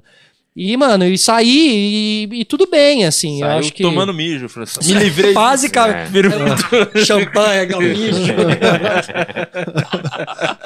o cara vai numa, Tem numa coisa sala aí de. dos membros? Tem uma Murilo? pergunta aqui. Não, deixa tem uma eu- curiosidade é Pois não. sobre o Schwarzenegger, porque Ah, conversar com sim. o Schwarzenegger, é, nossa, incrível. Cara, aí eu pre- preparei uma pergunta. A gente foi, na época, eu lembro que a o CQC também tava o- lá. Que era o Dória deles, né? Exatamente. É, é. E, e- e, inclusive, o CQC tava no mesmo. no na, na mesma matéria, ali, digamos assim, no mesmo debate, entrevista. E a, a gente sabia que eles iam fazer uma pergunta também. E a gente tinha certeza que eles iam, na pergunta, falar sobre a legalização da maconha no, né, de, no, ele lá na Califórnia e tal. Então a gente pensou muito pra fazer a pergunta pro Schwarzenegger e pro James Cameron, porque eram os dois juntos, né? Caraca, James Cameron, diretor do Avatar, né? Do Titanic e tudo mais. Até o cara que tinha as duas maiores bilheterias da série. É, É, o cara mais rico do. E ele é super o ligado roteirista na- do Rambo 2. É mesmo? Foi, roteirista do E ele é Rambo muito é ligado. muito melhor que Titanic e Avatar, 2. Ah, diga-se de tem nem comparação. tem nem E o comparação. Avatar é muito inspirado na Amazônia, a questão dos, dos bichos com a conexão com a natureza e tal. Você imaginou que lá em 2010, conversando com ele, você imaginou que 2020 ainda não, ter- não ia ter saído dois? Cara, é um puta filme, 11 mano. Mas depois, é, ele gosta de adiar. É o É só- Chinese Democracy do, do, da- do, do cinema, né? Demoradinho, Demora um pouquinho, né? Ele é meio na dele. Ele tem o time dele, né? É Exato. isso. E, cara, a gente fez uma pergunta legal pra ele ali, que foi. Tanto que a gente faz a pergunta e os dois fazem. Ó, boa pergunta. A gente perguntou assim: olha, se vocês estivessem fazendo um filme sobre salvar o mundo, porque eles falam muito sobre salvar o mundo, e o ator de vocês, na madrugada anterior da cena, acordasse e falasse assim: James Schwarzenegger, eu não vou fazer a cena amanhã. E vocês, por que, que você não vai fazer a cena? Porque eu não acredito de verdade que eu posso salvar o mundo. Vou lá salvar o mundo amanhã? Ninguém dá pra salvar o mundo. O que, que você diria pro seu ator principal? Pra ele acreditar que ele pode salvar o mundo, tá ligado? Daí os dois, pô, que pergunta legal. tá? Então foi muito legal. Que Depois que a gente conversou com o? Schwarzenegger. Ah, não lembro. Cumpra o seu falaram, contrato. é, eles falaram, se eu tivesse uma máquina do tempo. Ah, não lembro qual foi a resposta dele, assim. que sinal que foi uma bosta a baby. resposta. O cara só fala Mas, pô, isso. foi um ponto alto. E com a Rihanna também, né? Eu fiz uma entrevista com a Rihanna lá no Legendários, também foi um ponto alto, assim, lá. Então, Você pegou a fase, então, da a tretinha, né? Que tinha o. total, mano. Legendário CQC. Como é que era viver nessa época? aí tá Ah, lá, odiei, né? Vendo né? de perto. Eu odiei. em, em, mano, em vários aspectos, ó. É, o primeiro aspecto que eu conhecia muita gente, né? Porque eu tinha trabalhado com o Rodrigo Scarpa, o Vesgo, cara. A gente é muito amigo, agora ele mora fora, tá faz muito tempo que a gente não se vê, mas a gente sempre foi muito próximo. E eu sempre torci muito pra ele. Como eu torci por pessoas do CQC também, que eu não vou falar o nome, mas assim, eu conhecia de antes também. Antes Mas de Rafael serem Cortez Tá famosos. tentando melhorar, cara. Não, mas o Marco Luque tá melhor hoje dia. Então, assim. é, e, e- quando foi a minha vez, digamos assim, quando eu fui pra TV. E eu sempre torci muito, sempre tive uma relação muito. né. de- é, de- é, esportiva com essa galera, de torcer, mano. Nunca tinha tretado com ninguém do meio, assim. Aí, mano, quando a gente vai lá, os caras tudo caindo em cima da gente, assim. E eu sempre tô na leitura do, mano, nós estamos trabalhando aqui, velho. A pri- primeira grande chance dessa galera que tava na MTV, que todos vocês assistiam, todos vocês curtiam. Aí cê- vocês explodiram e vocês se colocam num patamar que, mano, não, não, não é por aí, tá ligado? Então, realmente não, não, é por era aí. uma coisa mais midiática, realmente rolava mesmo essa parada. Rolava, rolava. e era uma rolava. galera que tava na MTV há um corre, tinha um tempo já. É nesse entendeu? lugar que eu tô falando, pessoas que tinham. E o Mion, cara, porque o Mion, muita gente tendo as suas questões, ou muita gente do humor fazendo a brincadeira com o Mion aqui ou acolá, o Mion, Não, ele, ele é maravilhoso, ele é é, formador, ele é formador de, muita, de muitas pessoas que hoje em dia estão aí, né? Muita, muitas pessoas admiravam ele. E, o, e aí, ó, e aí é o, é é o punchline, agora é o, é o do corte. E o tempo vai dizendo as coisas, tá ligado? O tempo vai vai colocando também pessoas nos seus lugares, assim. É, e, e em nove... é, outubro, setembro de 2021, dá pra gente fazer algumas leituras hoje em dia. Muita gente que, que espinafrou a vida do cara lá quando a gente tava começando, né? E o, e o cara tá aí, assim. Então, assim, eu acho que, cara, eu, eu sou assim, mano. Eu tento jogar o, o fair play mesmo nesse meio, tá ligado? Gosto da. Tem a competitividade, Mas, tem igual, ali tinha o. umas paradas, tipo, você falou que você, vocês tinham que se preocupar já, tipo, tá, vai entrevistar o mesmo cara, então você já tem que pensar a Sim, pergunta que no o cara programa ali, é. Como que eles fazem, como eles É. abordam pra ir de um outro jeito. Total, cara. E a gente ainda era o terceiro ali, né? Tinha o pânico ainda. Tinha o pânico, aí tinha o CQC e a gente tava tentando e a gente nunca conseguiu ser Uhum. um CQC, ser um pânico na proposta que a gente chegou lá meio querendo fazer e tal. Acho que o Legendários cumpriu o papel dele ali, mas foi uma coisa que eu acho que no fim ninguém ganhou. No fim ninguém ganhou, assim, tá ligado? É, e eu, cara, procurei manter uma relação, mas você observa algumas coisas assim que eu achei, achei chato. mano. A rede social tava bombando ali na época também, Twitter Twitter, essas caralho, coisas, né? isso. E a galera dava uma de chavada ali e tal. E a gente comprou a pilha, a gente também foi pra dentro dos caras, ia lá no, no- na porta da Band, tinha o Guipado, tinha o João Gordo, que a gente, ah, vamos quebrar esses caras. E a gente com a atitude mais MTV, assim, do rock and roll. Não, com nós não, nós somos rock and roll. Os Hermes, que são do humor, mas são caras também rock and roll e tal. Então, assim, mas eu acho que, cara, no fim não valeu de nada pra ninguém, assim, cara, tá ligado? Eu acho que. Os programas foram se refazendo, hoje em dia todo mundo busca uma releitura, meus tempos mudaram pra caralho, esses programas acabaram, tá ligado? É, Mas qual que é o seu problema com o Mion? Ah, nada, assim, eu adoro ele, sou, ele é meu ídolo, cara. Tom Cruise, Mion. Ele só perde pro Tom Cruise. Tá, não, mim. pra mim é Mion Tom Cruise. Não, é, é o contrário, mas é igual, porra. Tem a pergunta do membro? Tem a pergunta dos memes. Aqui a gente entra no assunto e não sai nunca mais. Sou igual a Luísa. Mel, né? Tinha mais pro lado vegano, não é tanto do Mion, né? Isso, filezinho, né? Filezinho. No caldeirão tudo se mistura. né? O Jota perguntou: pergunta pra ele como foi gravar episódios do Last Dance, falando sobre a carreira do Jordan e qual a ligação dele com basquete. Cara, isso é algo que eu até vi vocês fazendo da Champions League também, Sim, né? sim, ah, eu acho que, como a gente tava falando de releituras de podcast, acho que explorar conteúdos que valham a pena, o que você gosta, que toca o teu coração. E, pô, Last Dance, Michael Jordan, Chicago Bulls nos anos 90, NBA nos anos 90. Aí, cara, vi ali a oportunidade de juntar uma turma. Juntei o Mion, juntei o Thiago Splitter também, né? O cara tem um anel de NBA e tal. E a Alana Ambrosio participou também, né? Que fala de NBA ali com a Budweiser e com a ESPN. É, e, mano, a gente fez uns episódios que foram muito bem, assim, sabe? Eu acho que. é, Eu acho que os próprios serviços de streaming, streaming, tinham que ter o seu podcast. A Netflix tinha que ter um podcast da Netflix, dentro da Netflix, repercutindo o Last Dance feito por podcasters brasileiros. Sei lá, entendeu? Ah, entendi. O- Tô de- de defendendo o nosso né? peixe. É, mas o nichado dentro de. A Dele. gente tá fazendo Mas é, esse um, mas é conteúdo uma pra ideia eles. boa. Mas é uma ideia boa. Tipo, É, a- eu- a- não, não sei se cabe dentro dessa ideia que você falou, mas a Netflix tem um podcast dela falando sobre a programação. Perfeito. É, o sabe video quando... show da Netflix. Isso. E sabe, ou lembra os extras do DVD? Quando a gente comprava o DVD, tinha o segundo DVD que Sim, tinha, né? sim. E às vezes quando você abre ali, eu não tô falando Netflix, mas qualquer serviço de streaming, você tem ali, né? Você abre o filme, você tem a barrinha lá, episódios e mais, né? Trailer. Aí você tem podcast. Uhum. É, Você tem o podcast do Rick and Morty, você tem o podcast do.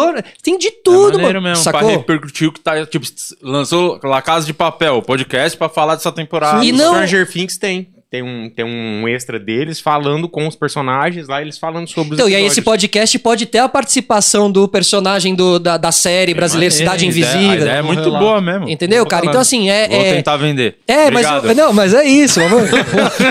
É, eu acho que a- o o podcast ele já existe como essa plataforma e agora a gente tem que entender como ela vai entrando nas outras plataformas que já existem, entendeu? Porque ela é in- integrativa. Ela não é separatista, né? O podcast. Podcast, você faz o podcast pra tudo. Toda empresa tem que ter um podcast, toda emissora tem que ter um podcast, todo comunicador vai ter que ter um podcast. Todo mundo vai precisar ter, tá ligado? É, tem- é uma parada meio que tá até esse lance corporativo, tem pra caramba, né? Podcast corporativo. A gente faz, eu faço o da Uber, cara, já tem um ano e meio. mesmo? Pô. É, a gente faz o Fala Parceiro, que Que é, é um só pra podcast. taxista esse aí. É, Só pra galera do 99. ele, é, in- ele é interno, dá pra você ouvir no Spotify, mas ele é pra parceiros e parceiras da, da Uber.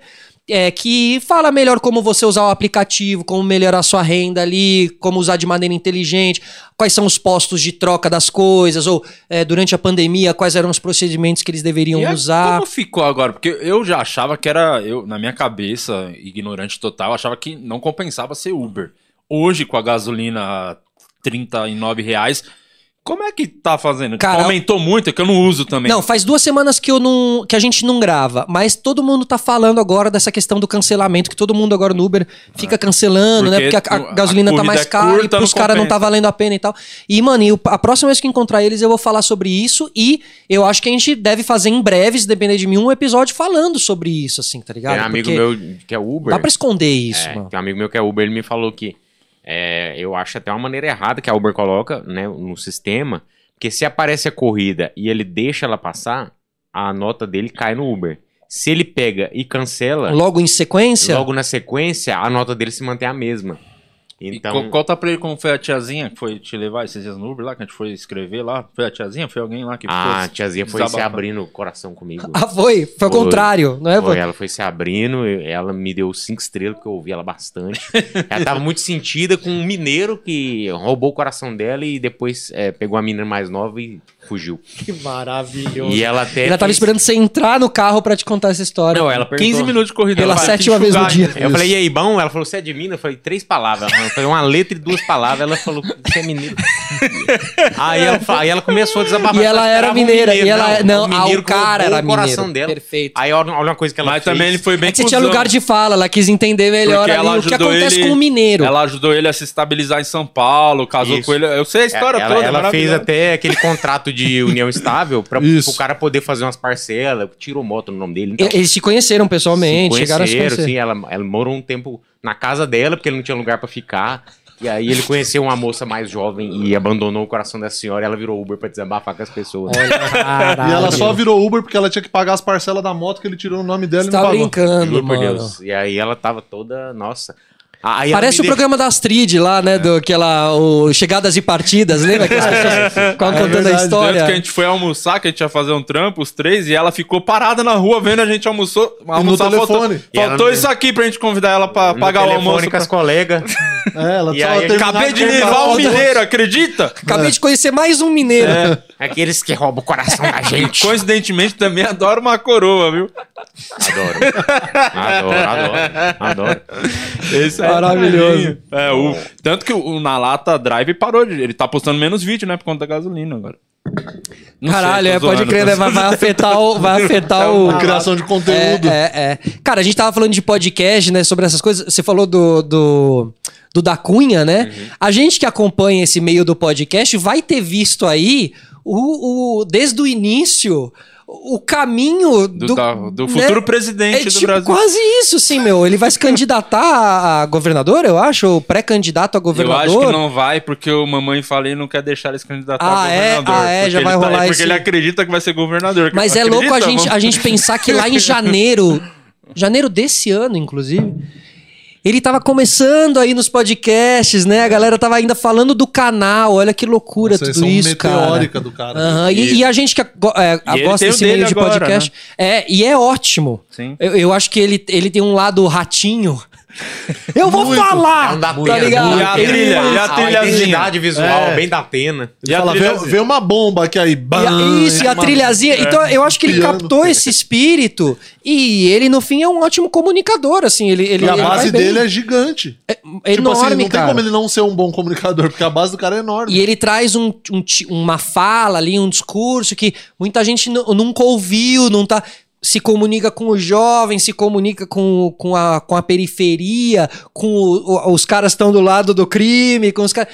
Então, assim, é, eu acho que é louco a gente pensar que daqui a alguns anos o meio do podcast vai também ser colocado como um meio que interferiu na cena política brasileira sem nem entender.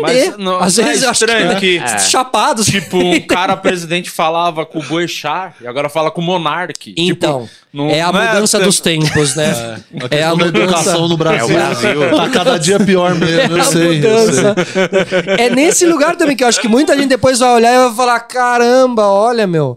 Era- eles estavam indo nesse programa aqui da dos moleques da MTV, digamos assim, né? Sim, Porque hoje em sim. dia o podcaster É, e o sim. youtuber é o VJ de hoje em dia, assim, né? Que foi da época. assim. O- uma pergunta nada a ver, mas não sei se nem você conhece ele e tal, mas é uma curiosidade. Eu queria saber que você teve na TV e tal, viu várias fases, viu de perto, é amigo desse grande gênio chamado Marcos Mion. Isso. O que, que você acha do Thiago Leifert aí, essa. Porque meio que o cara tava com a faca e o queijo na mão na maior emissora do Brasil pra ser o novo Faustão, né? Sim. É, basicamente é isso, meio Sim. que. Não quero. Ou não sei se é isso mesmo, não quero. Ou tô, tipo, do seu jeito eu não quero fazer. Total. Cara, eu, eu, eu, eu acho conhece- que... não você conhece não, não ele? conheço ele, não conheço ele. Mas eu, eu adoro analisar as danças das, das cadeiras da televisão e a programação, as novas programações. O que eu vejo ali, cara, é que claramente tá rolando um- uma mudança de tempos, né? Os contratos da Globo não são mais os mesmos. Meu, eu acho que ele ficou lá muitos anos, se renovou lá dentro, ele era do esporte, virou entretenimento.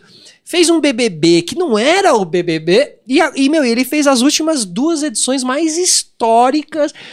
Tipo, eu, eu acho que ele bateu num teto ali, né? Acho que ele deve ser um cara criativo, que gosta de realizar, gosta de trabalhar com tesão. E ele já devia estar falando, cara. Ele devia se perguntar assim: pra onde eu vou ano que vem, né? O que, que eu faço no Big Brother do ano que vem? Ele não, pelo que fala, ele não queria É, continuar no. Big Brother, né? Porque, porque ele tá É com a- um filho pequeno também. É tipo, mano, BBB você deve trabalhar E, e posso 16 falar, horas e eu por acho também o dia, lance deve de sair em alta Mano, também. E fora que É, você tá. É, por cima. cara. Foi e o, des- e o foi bagulho desgaste de fazer. É, deve ter. Ele Mano, saiu no auge dele. É. No auge, cara. auge dele. E, no desga e o desgaste de fazer um BBB deve ser osso, Deve velho. ser, mano. Deve Eu- ser. mas eu acho que Ainda mais esse pareceu- BBB, né? Cheio de gente ruim, né? Pedrinho Matador. Não, é Carol Conká, mesma coisa, confundi. Deve ser, ao mesmo tempo que deve ser do caralho o grupo de WhatsApp do Boninho, Thiago Leifert, sabe, nas madrugadas, assim? Nossa Meu, os caras tão brigando. Mentira, liga aí, liga aí, kkk. Ah, Nego Di de novo. Caralho. Só queria dormir, Nego Di. Aham. Ao mesmo tempo que pra quem gosta de TV, desse jogo da TV, né, de, é, é do caralho esses bastidores, eu acho muito legal, me alimento muito desses bastidores, deve ser muito desgastante. Eu acho que ele fez e deu o que tinha que Pra dar. vocês terem uma ideia, ele entrou no TikTok agora. Ah, ele é? não tinha TikTok. Ele entrou faz cinco dias, ele postou o primeiro. Já tem 725 mil seguidores. Porque, tipo, é isso que ele vai fazer agora. Claro, né? É o a- primeiro, dele. agora E é ele pode, ser um né? cara criativo E ele é poder fazer do também. jeito dele as paradas. né? Ele tem público na internet por Ele conta pode dos escolher jogos. agora, né? É, ele tá então. num status que ele vai poder escolher Mas eu, eu bem acho o que ele mas quer. sei, pareceu olhando muito- de... Pode falar, pode, sempre que você quiser falar, falar. eu faço questão que você fale. É, me pareceu muito, assim, você que é mais próximo no meio da televisão, me pareceu muito que ele queria uma coisa mais dele, um programa com a cara dele. Mais autoral, Ah, né? Eu acho que é vaidade, olhando de fora. Total vaidade. Por quê? Ele gosta de videogame. Não, é vaidade total. O Faustão saiu. O Thiago Leifert tá cansado. Eu não vou fazer mais essa porra isso aqui. Mais um, mais um nego dia ano que vem. Eu morro. Vou infartar, tenho um filho pra criar. Total. Aí o Faustão vazou daquele jeito lá polêmico, todo mundo sabe. Aí falou: Thiago, você quer tocar aqui o Domingão, o maior programa da história da televisão? Porra, vou fazer essa porque é o Domingão. E aí foi muito bem, né? Repercutiu muito Foi, bem, né? porque ele tem. Ele é bom fazendo aquilo Ele é ali, bom, realmente. E, e ele é- pega a galera velha que gosta, tem simpatia, o popularzão que vê Big Brother e a molecada da Sim, internet. Perfeito pra Globo. Só que a Globo tinha um BO que era o quê? Luciano Huck. Que já tava já acordado. tava, né? Luciano Huck, que não é trouxa, tá na TV há mil anos, viu que o Thiago Leifert... Ele falou, mano, se eu pegar esse o Domingão ano que vem, eu tô muito fudido. Porque o Thiago Leifert vai agora, ficar né? mais... E aí, Aí meio aí, que né? cobrou, e aí o Thiago Leifert, mano, se for... Eu tô no... Não tem pra onde ir depois disso, É, não Domingão. tem. Não, Domingão não do tem. Faustão é o último estágio da Globo. É, Então, do BBB pro Domingão. Deve Domingão. ter. É, o último estágio. É. E eu ainda acho que mesmo entrando agora, o Luciano pegou um BO que eu Uma acho que, não- buchaça. eu acho que não, Não segura. não, né? Eu acho que não Sim. segura. Eu acho que não E eu já não gostei do logo do novo Domingão com o Hulk. Ficou parecendo um Ah, não vi. 90. E nem Eu não- ele, vou né? Ele tá aqui mais. errando o nome toda, toda semana, ele erra o nome. sério? Ele O que que erra. ele fala? Verdade, ele fala qualquer coisa, caldeirão, ele sempre confunde, assim. Mas, Sabe? cara, agora ele Mas é pode, normal, ele é pode entrar, ele pode entrar é- nas outras redes também, ele pode entrar no Kawaii, no TikTok. É, e ele outra, pode é dar entrevista pra quem ele pra quiser. caralho, é, não pode, pode vir fazer. aqui no, pod, no Sim. podcast. Vai, vai, com certeza vai vir. Ah, O mas, cara, tá- tá acostumado com altos e Tá na baixos, hora né? da no... ó, tá na hora da nova ordem, assim, entendeu? Nesse sentido. E- e vale a gente lembrar que lá em 2001, se eu não me engano, a Globo foi e tirou de todas as emissoras os principais apresentadores. Ela foi no SBT e tirou o Serginho Groisman do programa Livre. Ela foi na Record e tirou a Ana Maria Braga. Ela foi na Band e tirou o Luciano Huck do H. Verdade. Ela foi na MTV e tirou o Kazé. E ela foi na Gazeta e tirou. Eu não vou lembrar quem. Ela tira alguém na Gazeta. Chico Lang. É. Kátia É Fonseca. maravilhoso, é. Não, ela, e- e- Muito Caralho, é 90. muito nos 90. Não é? Muito do, do Trapalhões. É, né? total. Total. Cara, a Globo pega todo mundo e fala assim: bom, agora a gente tirou todos os principais concorrentes de todas as emissoras, tá todo mundo aqui, e agora o que, que a gente faz com essa galera? Agora Porque o encosta. Serginho Groisman não era o Serginho Groisman que é hoje em dia, assim, ele já era enorme, mas ele não. A Ana Maria Braga não era intocável. Ninguém era intocável ainda. O Luciano Huck era dono do Cabral, tinha balada aqui, ele ia meio. Ele era dono do Cabral? Era. Cara, eu não sabia que ele era, Era, dono do Cabral. era, era. Nossa, Um dos sócios obrigado. do Cabral. Obrigado, É. Luciano. Muitas Ô, noites ali. Luciano- Ah, é. saudade. Tenho que Luciano agradecer. Huck, Então tô ele- torcendo agora por você, hein? Thiago Leifert é o caralho. Você vai dar Cara, certo Ele participava de toda uma cena de empresários da noite paulistanos, cara do Sirena lá. Ele era esse cara. Aí quando essa galera vai pra Globo, eles viram intocáveis, né? Ana Maria explode, aí o Luciano Huck explode, o Serginho Grossman tá, tá lá também até hoje. Todos são colocados, colocados numa redoma de ser intocável, que eu acho que até eles estão cansados, mano. E ainda chega um bagulho que às vezes tinha. Uns... Lembra que antes do Faro começar a estourar com aquele programa lá, era o Mar... como Márcio Garcia Perfeito, apresentou. Sim. Se lembra que a- eu lembro muito disso que a Total. Globo só tirou o cara e meio que sem... não tinha nem o que ele fazer na Globo, era só pra tirar Então, a é isso, concorrência. é né? isso, é Era muito. Tanto que o tão o vai- transmitindo é. futsal. Porque não estão indo mais nada de esporte Quem tá pra transmitir. transmitindo A Globo futsal? transmitindo jogo Globo. ao vivo à tarde de futsal, Futsal. porque não, não tem. o que- Não tem mais esporte. Foram perdendo os Sempre direitos. ignoraram Sim. futs- futsal, essas Sim. E agora Futebol futebol, futebol de feminino. areia outro Do dia. nada, né? feminino. É, Do é. nada. E o Kazé que vai pra Globo não consegue Verdade. ficar, né? Não consegue encaixar ali. Então, assim, é sempre uma, um- uma incógnita se vai encaixar ou não, mas a Globo invariavelmente vai lá e tem uma hora que ela troca esse quadro de apresentadores. Pô, meu, tá sempre lá girando entre. Ah, vai ter um, um programa novo na Globo. É, meu, quem que vai apresentar? O André Marques, o Márcio Garcia ou o Thiago Leifert?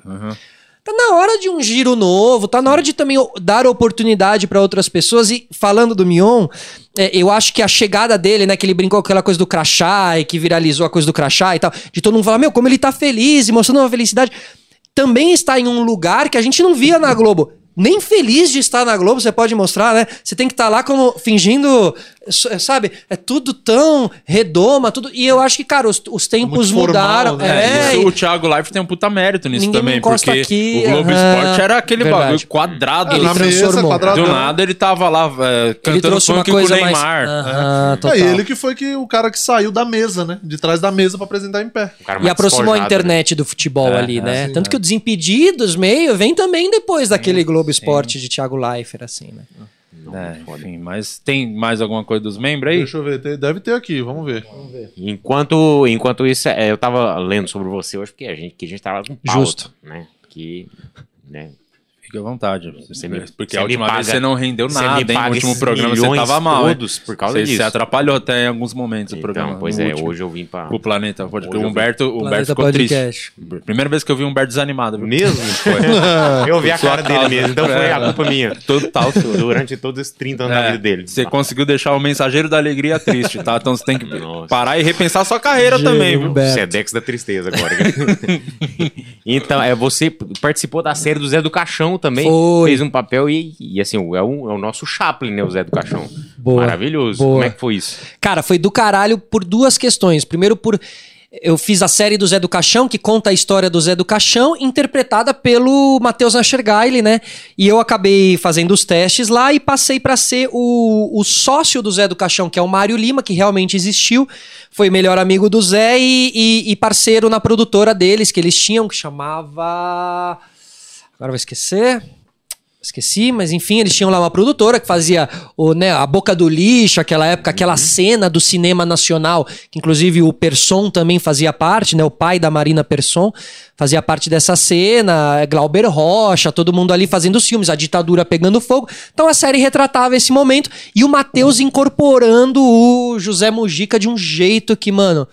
e o Matheus, cara, depois de tantos anos trabalhar na TV, e ver esse comportamento da TV do camarim e do da maquiagem, não sei o quê, eu encontrei um cara, mano, que ficava deitado no chão, cara do teatro, teatro, teatro, é teatro raiz, raizão, mano, né? raizão. Às vezes a gente até brincava com ele, falava, você tá precisando de roupa? Porque, tá ligado? O cara chegava lá com umas roupas bem ator mesmo, tá nem... E, meu, e um cara gigante, um cara enorme, que é, é frágil, né? E- e- magrinho, assim, quando você tá perto, mas quando ele entra em cena é um Cara, ah, fica tá ligado? gigante, Meu, né? gigante, gigante, gigante. Ele é o maior impacto que eu já tive, assim, na minha carreira, assim, como artista. Foi o Matheus.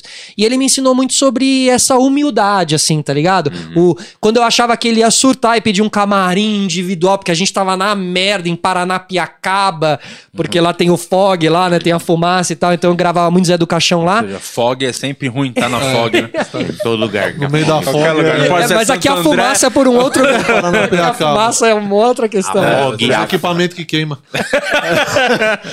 Por isso. E, cara, e ele, mano, ali jogando junto com o time, sem querer é, estar separado A do elenco e da, da figuração, não, sempre. E eu cresci numa lógica de que os principais não ficam junto com a figuração, eles almoçam em outra mesa, eles lá em outra mesa. E aí você vai encontrando essas coisas, criando o teu, a tua lógica, né, das coisas, mas eu acho isso muito hoje em dia não não, não, não, não acho legal assim, tá ligado? É, sinto que a TV também cria te dá uma falsa noção de que você é muito do caralho, que você tem um público Poder, né? enorme. Dá um- É. Ninguém Aí te fala não. Esse Ninguém é o te fala problema. não. E, o teu, e você descobre a duras penas quando você sai da TV e vai pra internet, como tem muita gente fazendo essa movimentação, e chega na internet e fala, eu vou chegar na internet. E aí faz o coisa e descobre que aquele público não era teu, aquele público era daquele horário, daquela emissora.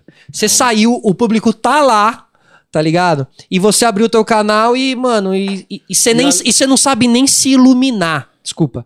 Você trabalha 15 anos na TV e você não sabe nem que precisa de um ring light na tua frente. E mais ou menos entender o que é um cenário atrás de você. E, mano, você nem comprou um ring light e eu ganho nem, nem perto do que você ganha.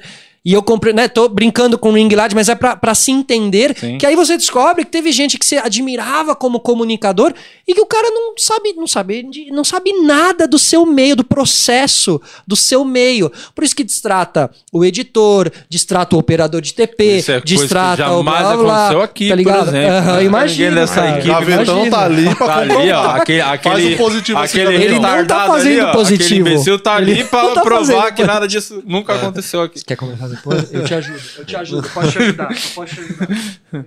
Não, eu te ajudo. Babacão. Babacão. Ó, tá vendo? O cara ofende o chefe É, dele. tá vendo? É isso. Que empresa, Esse é o clima, que né? empresa deixa uma coisa que o- dessa? que o funcionário ofende E o dono. continua sem receber igual. Ele xinga o patrão vontade Mas o dia é um cara que almoça com todo mundo. Eu Ah, então pronto. É, Ele é, reúne todo mundo pra ver. Aí ele eu já acho que eu já discordo de você. Ele almoça com que- todo mundo porque o que sobra a gente dá pra ele, então ele Eu, acho que isso é o e- meu erro, é tratar pessoas inferiores como seres humanos. Esse é o meu, tratar esses caras como seres... Não são, né? Não são, né? Não, claro. eu trato igual, dou comida, é, deixo tomar o café aqui. A hierarquia é pra silenciar essas pessoas. Exatamente, isso aí é o meu erro, dá corda pra gente assim. E o, e o sócio do Zé do Caixão, é, na vida real, ele falava pro Zé do Caixão cortar a unha? Cara, ele tinha. eh, Meu, o sócio do Zé do Caixão falava pra ele não fazer nada que ele fazia, tá ligado? Porque, Cara. mano, o Zé foi um louco, velho. Ele foi um maluco, assim. Ele fez. Assim, as drogas loucas lá da época, né, meu? Virar à noite, o cinema daquela época também e tal. Mas ele virou um ícone que é muito mais reconhecido lá fora do que aqui. Mas quem acompanha o meio do lado B do cinema, do gibi, eu sei se vocês gostam desse lado também, é, sabe o valor que teve e que ele foi um cineasta muito importante pro Brasil, assim. mano. Você, você tem vontade, tipo, falando de televisão, de, de voltar? Você acha que teria algum projeto que cabe você? Ah, Você com certeza, né? Teria um projeto que cabe, assim. Mas o que eu buscava antes, ser o grande apresentador de Não é uma programa coisa de mais- auditório, não é mais. Mas, por exemplo, o podcast é um formato que eu gostaria de entrar na TV com, assim. Tipo, é um formato que eu me sentiria confortável. Eu só não quero ser macaco de auditório de novo, assim, sabe? Eu não quero de novo estar ali cumprindo cumprindo um papel de TV aberta, tá ligado? É, eu quero. Um personagem na TV. E não quero ser um personagem na TV. Por isso que, às vezes, você fala, talvez eu nem volte, né? Porque hoje em dia você olha a TV e você fala, putz, aonde assim, tá ligado? Mas, meu, tem, eu acredito que tem, assim. Eu acho que a TV também não, não. Nem falando só de mim, mas eu acho que a TV, às vezes deixa de pegar muita gente interessante que poderia estar na TV fazendo coisas legais, assim, sabe? Sim. Às vezes a TV subestima um pouco a internet, deixa de olhar a internet, os caras do, do, do espaço, né? O Sérgio que faz lá o do. do... É maravilhoso. Pô, são conteúdos que, poder, que- é, que deveriam Space estar na televisão, são conteúdos ele- importantes. é, o foda do Sérgio era que teria que ter uma parceria da Globo com a Record, né? Pra ele caber, teria que juntar as emissoras pra ele conseguir aparecer, né? Mas lembra o mundo de Bigman, assim? Pra pô, caralho, ele né? total, né? Não é? Ele seria total. muito mundo de Bigman, assim, tá É ligado? o- então, enfim, assim. é, eu, pensa cara, o mundo, hein? Eu, eu, ó, eu, eu, eu tenho, eu gostaria de voltar pra, pra TV como chefe de programação. Esse seria um, um sonho, assim. É, o- Você É, botar a Eu programação. gosto de montar programação, eu sempre gostei, assim, é algo que eu gosto, tá ligado? O Sérgio, inclusive, que lançou um podcast também. Agora tá com podcast. Isso, isso com o demais. Pedro Scaloni, com o Pedro que também que é do Space Orbit também. É, Se é eu não me engano, eles bom. estão fazendo juntos, né? É, o guarda-chuva do, do Flow. Isso, Eles exatamente. estão ganhando um pouquinho de dinheiro. É um- Tá dando É, certo. Grande guarda-chuva. Então, e, Guarda-sol, e- e- Guarda-sol é verdade, Flow, é um é o único que é o guarda-sol. guarda-sol. Mas eles tão, é, é, eles acabam tendo essa leitura. Que podcast que eles chamam? Tema. Né? Então, você vê, eles às estão vezes. de olho no nicho, né? Eles estão fazendo. E eles estão montando programação, eles estão sendo, sendo chefes de programação, Sim, tá eles ligado? vão, vão. Esses são os caras que vão dar muito certo, vão ficar muitos anos aí. Esses caras tão- são muito inteligentes. Sim, e Porque as marcaram pessoas já. olham um- o Igor e o Monark e pensam, nossa, dois ignorantes. Imagina. E são, realmente.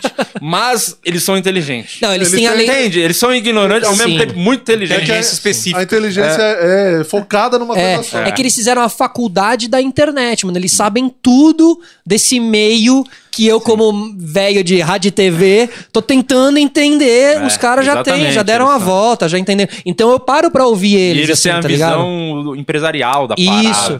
Parada. E acho que é a primeira vez que eu ouvi, tipo, ah, teu canal de corte não pode ser. É, né? Os seus cortes não podem estar no teu canal, você tem que fazer um Fazia- canal. Eu fazia tudo isso. É, então, e, e, e- e eu ouvi eles falando, e, e eu fui na deles, assim. É. Não, e o Igor que sempre falava, faz ao vivo, meu irmão, faz ao vivo, não sei o quê. Ah, então, deixa eu ouvir o moleque ali, vamos Sim, fazer ao sim, vivo, sim, assim eles e tal. entendem. Então, eles realmente eles têm essa inteligência de, da leitura do que é o nosso meio. É que às vezes eu impressionante, vejo gente da TV chegando e falando.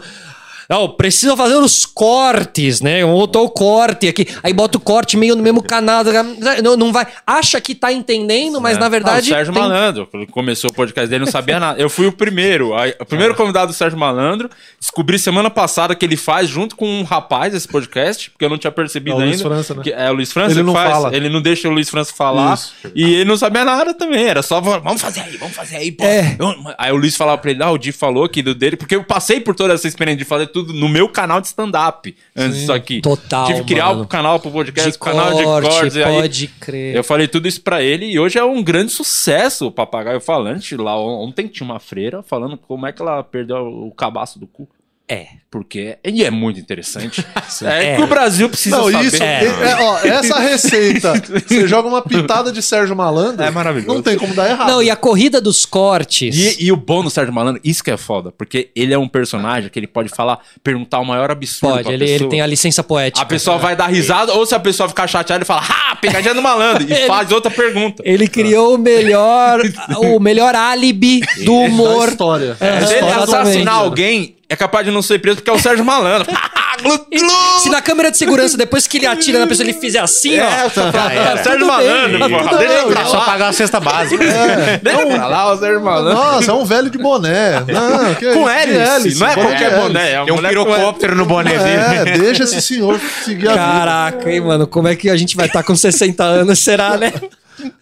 Usando o chapéu de hélice, será? Nossa, o chapéu de alumínio a gente vai estar usando. Correndo atrás dos formatos da Ele- atualidade, é. assim, né? Porque também, no fim, E é o um que, pouco mais, que isso, mostra assim, que né? também ele, ele tá vendo as coisas que tá acontecendo. Porque ele falou, pô, o que que tá acontecendo agora? Vou. Cara, te- tem o seu lado É, louvável, sim, com sim. certeza tem, assim, mas é que às vezes você se atualizar no formato não é se atualizar Sim. também, né? E às vezes É. aquele formato novo não vai encaixar com você.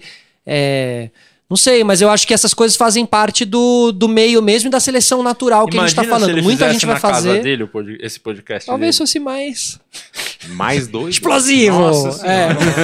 Aí ia ter pegadinha, Com com certeza. Ele ia meter ia ter uma porta pegadinha. do Pensa desesperado. um vizinho, não sei, não tem vizinho que enche o saco quando você faz? Tipo, vai um Não, cara, cara, meio até, até hoje Nunca não. Assim, aconteceu. a única questão ali que acontece de ser em casa até é que eu sempre faço depois das seis por causa das obras. Tá Ah. ligado? Que aí as obras param e essa é uma garantia pra mim. Então eu faço no Já final da aconteceu de tarde. você gravar antes e tal. De- Do convidado chegar lá e tá rolando uma obra. E eu dar, Uma descer lá, dar uma grana pros caras e falar, segura por uma hora aí, mano. Pagar um cafezinho aí pra vocês, segura uma hora, faz esse trampo depois e tal. Aí eles acharam muito ruim, né? Os caras toparam. É, se tiveram, fizeram esse esforço. Eles vão sem fazer, a coisa que não fazia barulho, teoricamente. né? Eu falei, ô, inverte o horário aí, pelo amor de Deus e tal. Os caras falaram, tipo, podia Dormir, nem, né? nem- É. Dá uma Ah, que eles iam fazer, iam fazer nada durante uma hora e receber de novo. não podia nem gritar na hora do truco. Era esse o barulho, na verdade, né? Era esse o barulho. Tem mais aí, Murilo? Eu nem lembro Não, se você a, puxou. tirar o a Vanessa, eu, eu puxei uma aqui e a Vanessa Vieira perguntou uma coisa que ele já respondeu sobre o programa na TV aberta, sobre estar na TV aberta. E ela tem mais uma outra questão sobre a história da Aurora Boreal. Vamos finalizar nessa também. Bora. Pra gente não Boa. fazer esses É, oito horas só de apro- aproveitar que eu tenho hoje, por, por essas e outras também tô voltando pra casa, que tem a Titi Miller hoje, que foi VJ da Maneiro. MTV, né? Ah, então legal. vai ter Ah, bastante legal. resenha Que legal horas lá? 7 horas da noite ao vivo no Sistema Solar. E a Aurora Boreal, cara, uma das coisas mais, mais fodas, né? Eu nunca pagaria pra ir ver a Aurora Boreal, porque é um turismo muito específico e que você corre o risco de não ver, porque você paga, você, eles, você paga um pacote que eles te levarão lá três noites. E é no- um valor, tipo, muito absurdo um valor pra fazer um. nem tanto assim. Mas é que, mano, você tem que se enfiar no meio do nada, tá ligado? De- as pessoas não fazem, porque com essa grana você podia estar num resort muito mais divertido, sem passar o frio que tem que passar. E achar uma tia Aurora pra conversar. Porque- Exato. De noite. Aurora Boreal, acabou. E eu gosto de uma coroa. E, cara, só que assim, a gente foi lá pro Canadá, num ponto muito perto do Alasca, porque a, a- a- você tem que estar nos polos do mundo, né, Pra conseguir ver, porque o frio tem uma relação. Mas basicamente eles chamam de a dança das almas, né? Porque, velho, você tá lá, tá tudo de noite, você tá olhando pro céu, tá tudo certo. De repente, mano, começa um negócio e é verde, tá ligado? É tipo, é muito louco. Mano. Começa, e aí, mano, começa a formar e começa a crescer. E é como se fossem umas nuvens é, uh, que se movem de Rapaz, no... Você bebeu uma coisa lá? Isso a aí gente, com a gente fumou. Ah, um fundo. A gente fumou. Então Às nem, vezes nem isso acontece nem nada. aconteceu, mas como fumou, é pra garantir, né? Se não acontece, Não, você mas de o, qualquer mas o cara do meu lado. É, mas o cara do meu lado que também fumou garantiu. E era três da tarde, eles vendo o bagulho verde. E, mano, e a gente foi sol, com uma. é. E, e uma coisa que é louca, a, a gente foi lá com um pequeno grupo, tinha um grupo de TV japonês também, porque vai uma galera né, lá pra registrar. Só que a Aurora Boreal você não consegue filmar. Porque a câmera, por uma questão de, lei, de abertura, de ISO. Levou a fog? Você não, não, você tem que fazer. Perdeu o áudio da, da Aurora Boreal. Tem- tanto que todas as imagens que você vê de aurora boreal são time-lapses, né? Você tem que deixar Várias com fotos. foto você consegue registrar por causa da luz, tem que abrir muito e tal. Então você faz uma sequência de fotos e coloca isso em sequência e aí você monta a imagem e tal. Então a gente passou por esse perrengue também pra registrar. Mas, cara, eu acho que essa foi a- o meu principal presente ali do, do Legendários, a, a Aurora Boreal, mano. Ter visto aquilo, assim, achei do caralho. Se compara com essas coisas, essas loucuras de pico do Monte Everest, sabe? Essas coisas únicas, assim. Então, mano, foi, foi foda. Tiveram várias oportunidades que a Record me deu que eu, sab, que eu sei que com, eu não pagaria. Então, pra ir pra uma tribo indígena, a gente pagou 12 pau por cabeça. Então agradeça Tá a galera que deu o dízimo lá. O dinheirinho E- amassado que você não dava É nada. todo um ciclo, né? É, Você sentiu mais próximo de Deus lá. É, claro, o copinho em cima da TV de água, valeu. Valeu. Exatamente. Valeu. Por falar amém, em presente. Amém, pessoal. Amém. Amém, amém. Por falar em Deus presente, abençoe. tem um muito melhor que a Record jamais te daria um presente desse. Mas, Murilo oi. Faça as honras, Gui. Ó, Você não passa- consegue passa você explicar também, porque você aí. tá desse lado. Isso Passa aqui é você uma também. Maravilhosa fricô que antes Que de você dar uma cagadinha. Que eu vou lá, com ela. Antes de você receber seu convidado lá, tá aquele cheirão de carniça. Perfeito. Você bate cinco borrifadas Aonde? vida. Dentro do, do. Dentro do vaso. Dentro do é, vaso. Antes. Ah, ah, antes é o Antes segredo. de é o erro repousar de as muita gente. Você já anula. E se eu for no date e tiver passando mal no date, eu posso levar Aí, na, na aí, mochilinha também? Você leva esse aqui é de levar no, no bolsinho. Perfeito. ó, que é típico pocket. daqueles filmes do Ben Stiller, né? O do Adams, é que ele passa mal na, na casa da mina e tal. é beleza. isso. Beleza, Tem vários fricô. sabores aí que você pode... Fricô número 2, sem medo e sem cheiro. É Perfeito. isso. E Obrigado, se pessoal. estiver cheirando mal tua casa, é só você mandar o cartoloco embora. É, e- Joga antes dele chegar. da sacada. E uma outra coisa, eu queria te presentear com a minha HQ, o Anjo Assassino. exatamente. É, pra você. é, E vem cá, e você dá CCXP? Vocês vocês frequentam CCXP e tal? Sim, né? Inclusive, a ideia era fazer o lançamento lá. Só que aí deu Total, todo esse cara. BO aí e tal. Você já mas teve um QGzinho lá na. Vou ter a, a segunda parte, vai ser lançada lá. A sequência dessa história. É, vai ser em do 2022 caralho lá, só, né? Do caralho, Vai né? ter só. Faz falta a CCXP, É 22 ou pessoalmente. 23, né? É um evento que não funciona sem ser pessoalmente. É, mano, foi é é muito impossível. estranho. né? Impossível. Tava lá, essa HQ tava no online lá, mas tipo. Aham, mas, Não é a mano, a repercussão coisa. é Tá lá, foda. é- é louco. Pô, encontrar a galera e conhecer todo mundo. E esse aqui também é pra mim? Esse aí aqui é também, esse Lima, aqui aí é depende livro. dele. se ele- É, vamos ver se ele é tão generoso. Então, esse que aqui fala é- que. Tá vendo como eu, eu- Vamos ver quem é o cuzão desse programa agora. Vamos ver quem vai te pedir depois no final de volta. Não, esse aqui é o do cenário, mas o seu tá ali guardadinho. Ah, entendeu? né? Ah, porra. Ah, boa e velha desculpa. Você abriu o autografado É, ainda, eu né? Assim, pô, Não ainda mandou pra conta, ninguém dedica que ele mim. É o do Juninho, Tá esse bom, é tá bom, uma tá pessoa inconveniente Tá que fica perdoado, aqui. tá É, esse é o livro, meu livro Crônicas, que são crônicas da pandemia. Eu achando graça na desgraça. Então são 39 crônicas, eu vou te Pô, dar o seu daqui a rápido, hein? pouco. Porra, escreveu isso aqui na. Durante a pandemia. hein? Mas já, já fez alguma.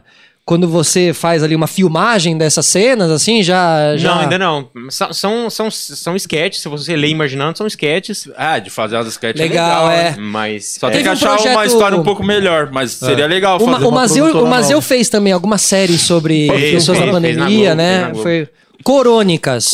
Isso. Achando Murilo graça Moraes, na dá desgraça. seu presente aí pro Dá o nosso presente convidado. Olha, eu só tenho um Clio Dá, dá, 2004, eu acho que você não vai querer, então vamos Ah, ficando não, por aqui. Melhor levar uma almofada. Não, é melhor, melhor. Dá outro kit da Fricô pra ele. Mas valeu, galera. Obrigado pelo convite aí Pô, também, de ter você. vindo. Agora eu espero vocês ali também no Sistema Solar, hein? Bora, vamos Vamos lá, fazer vamos esse, embora. essa troca aí. Aliás, é, divulga mais uma vez aí pra galera. Sistema Solar tá no canal no YouTube, como todos os podcasters. Estamos buscando crescer. Lá, lá, lá, lá.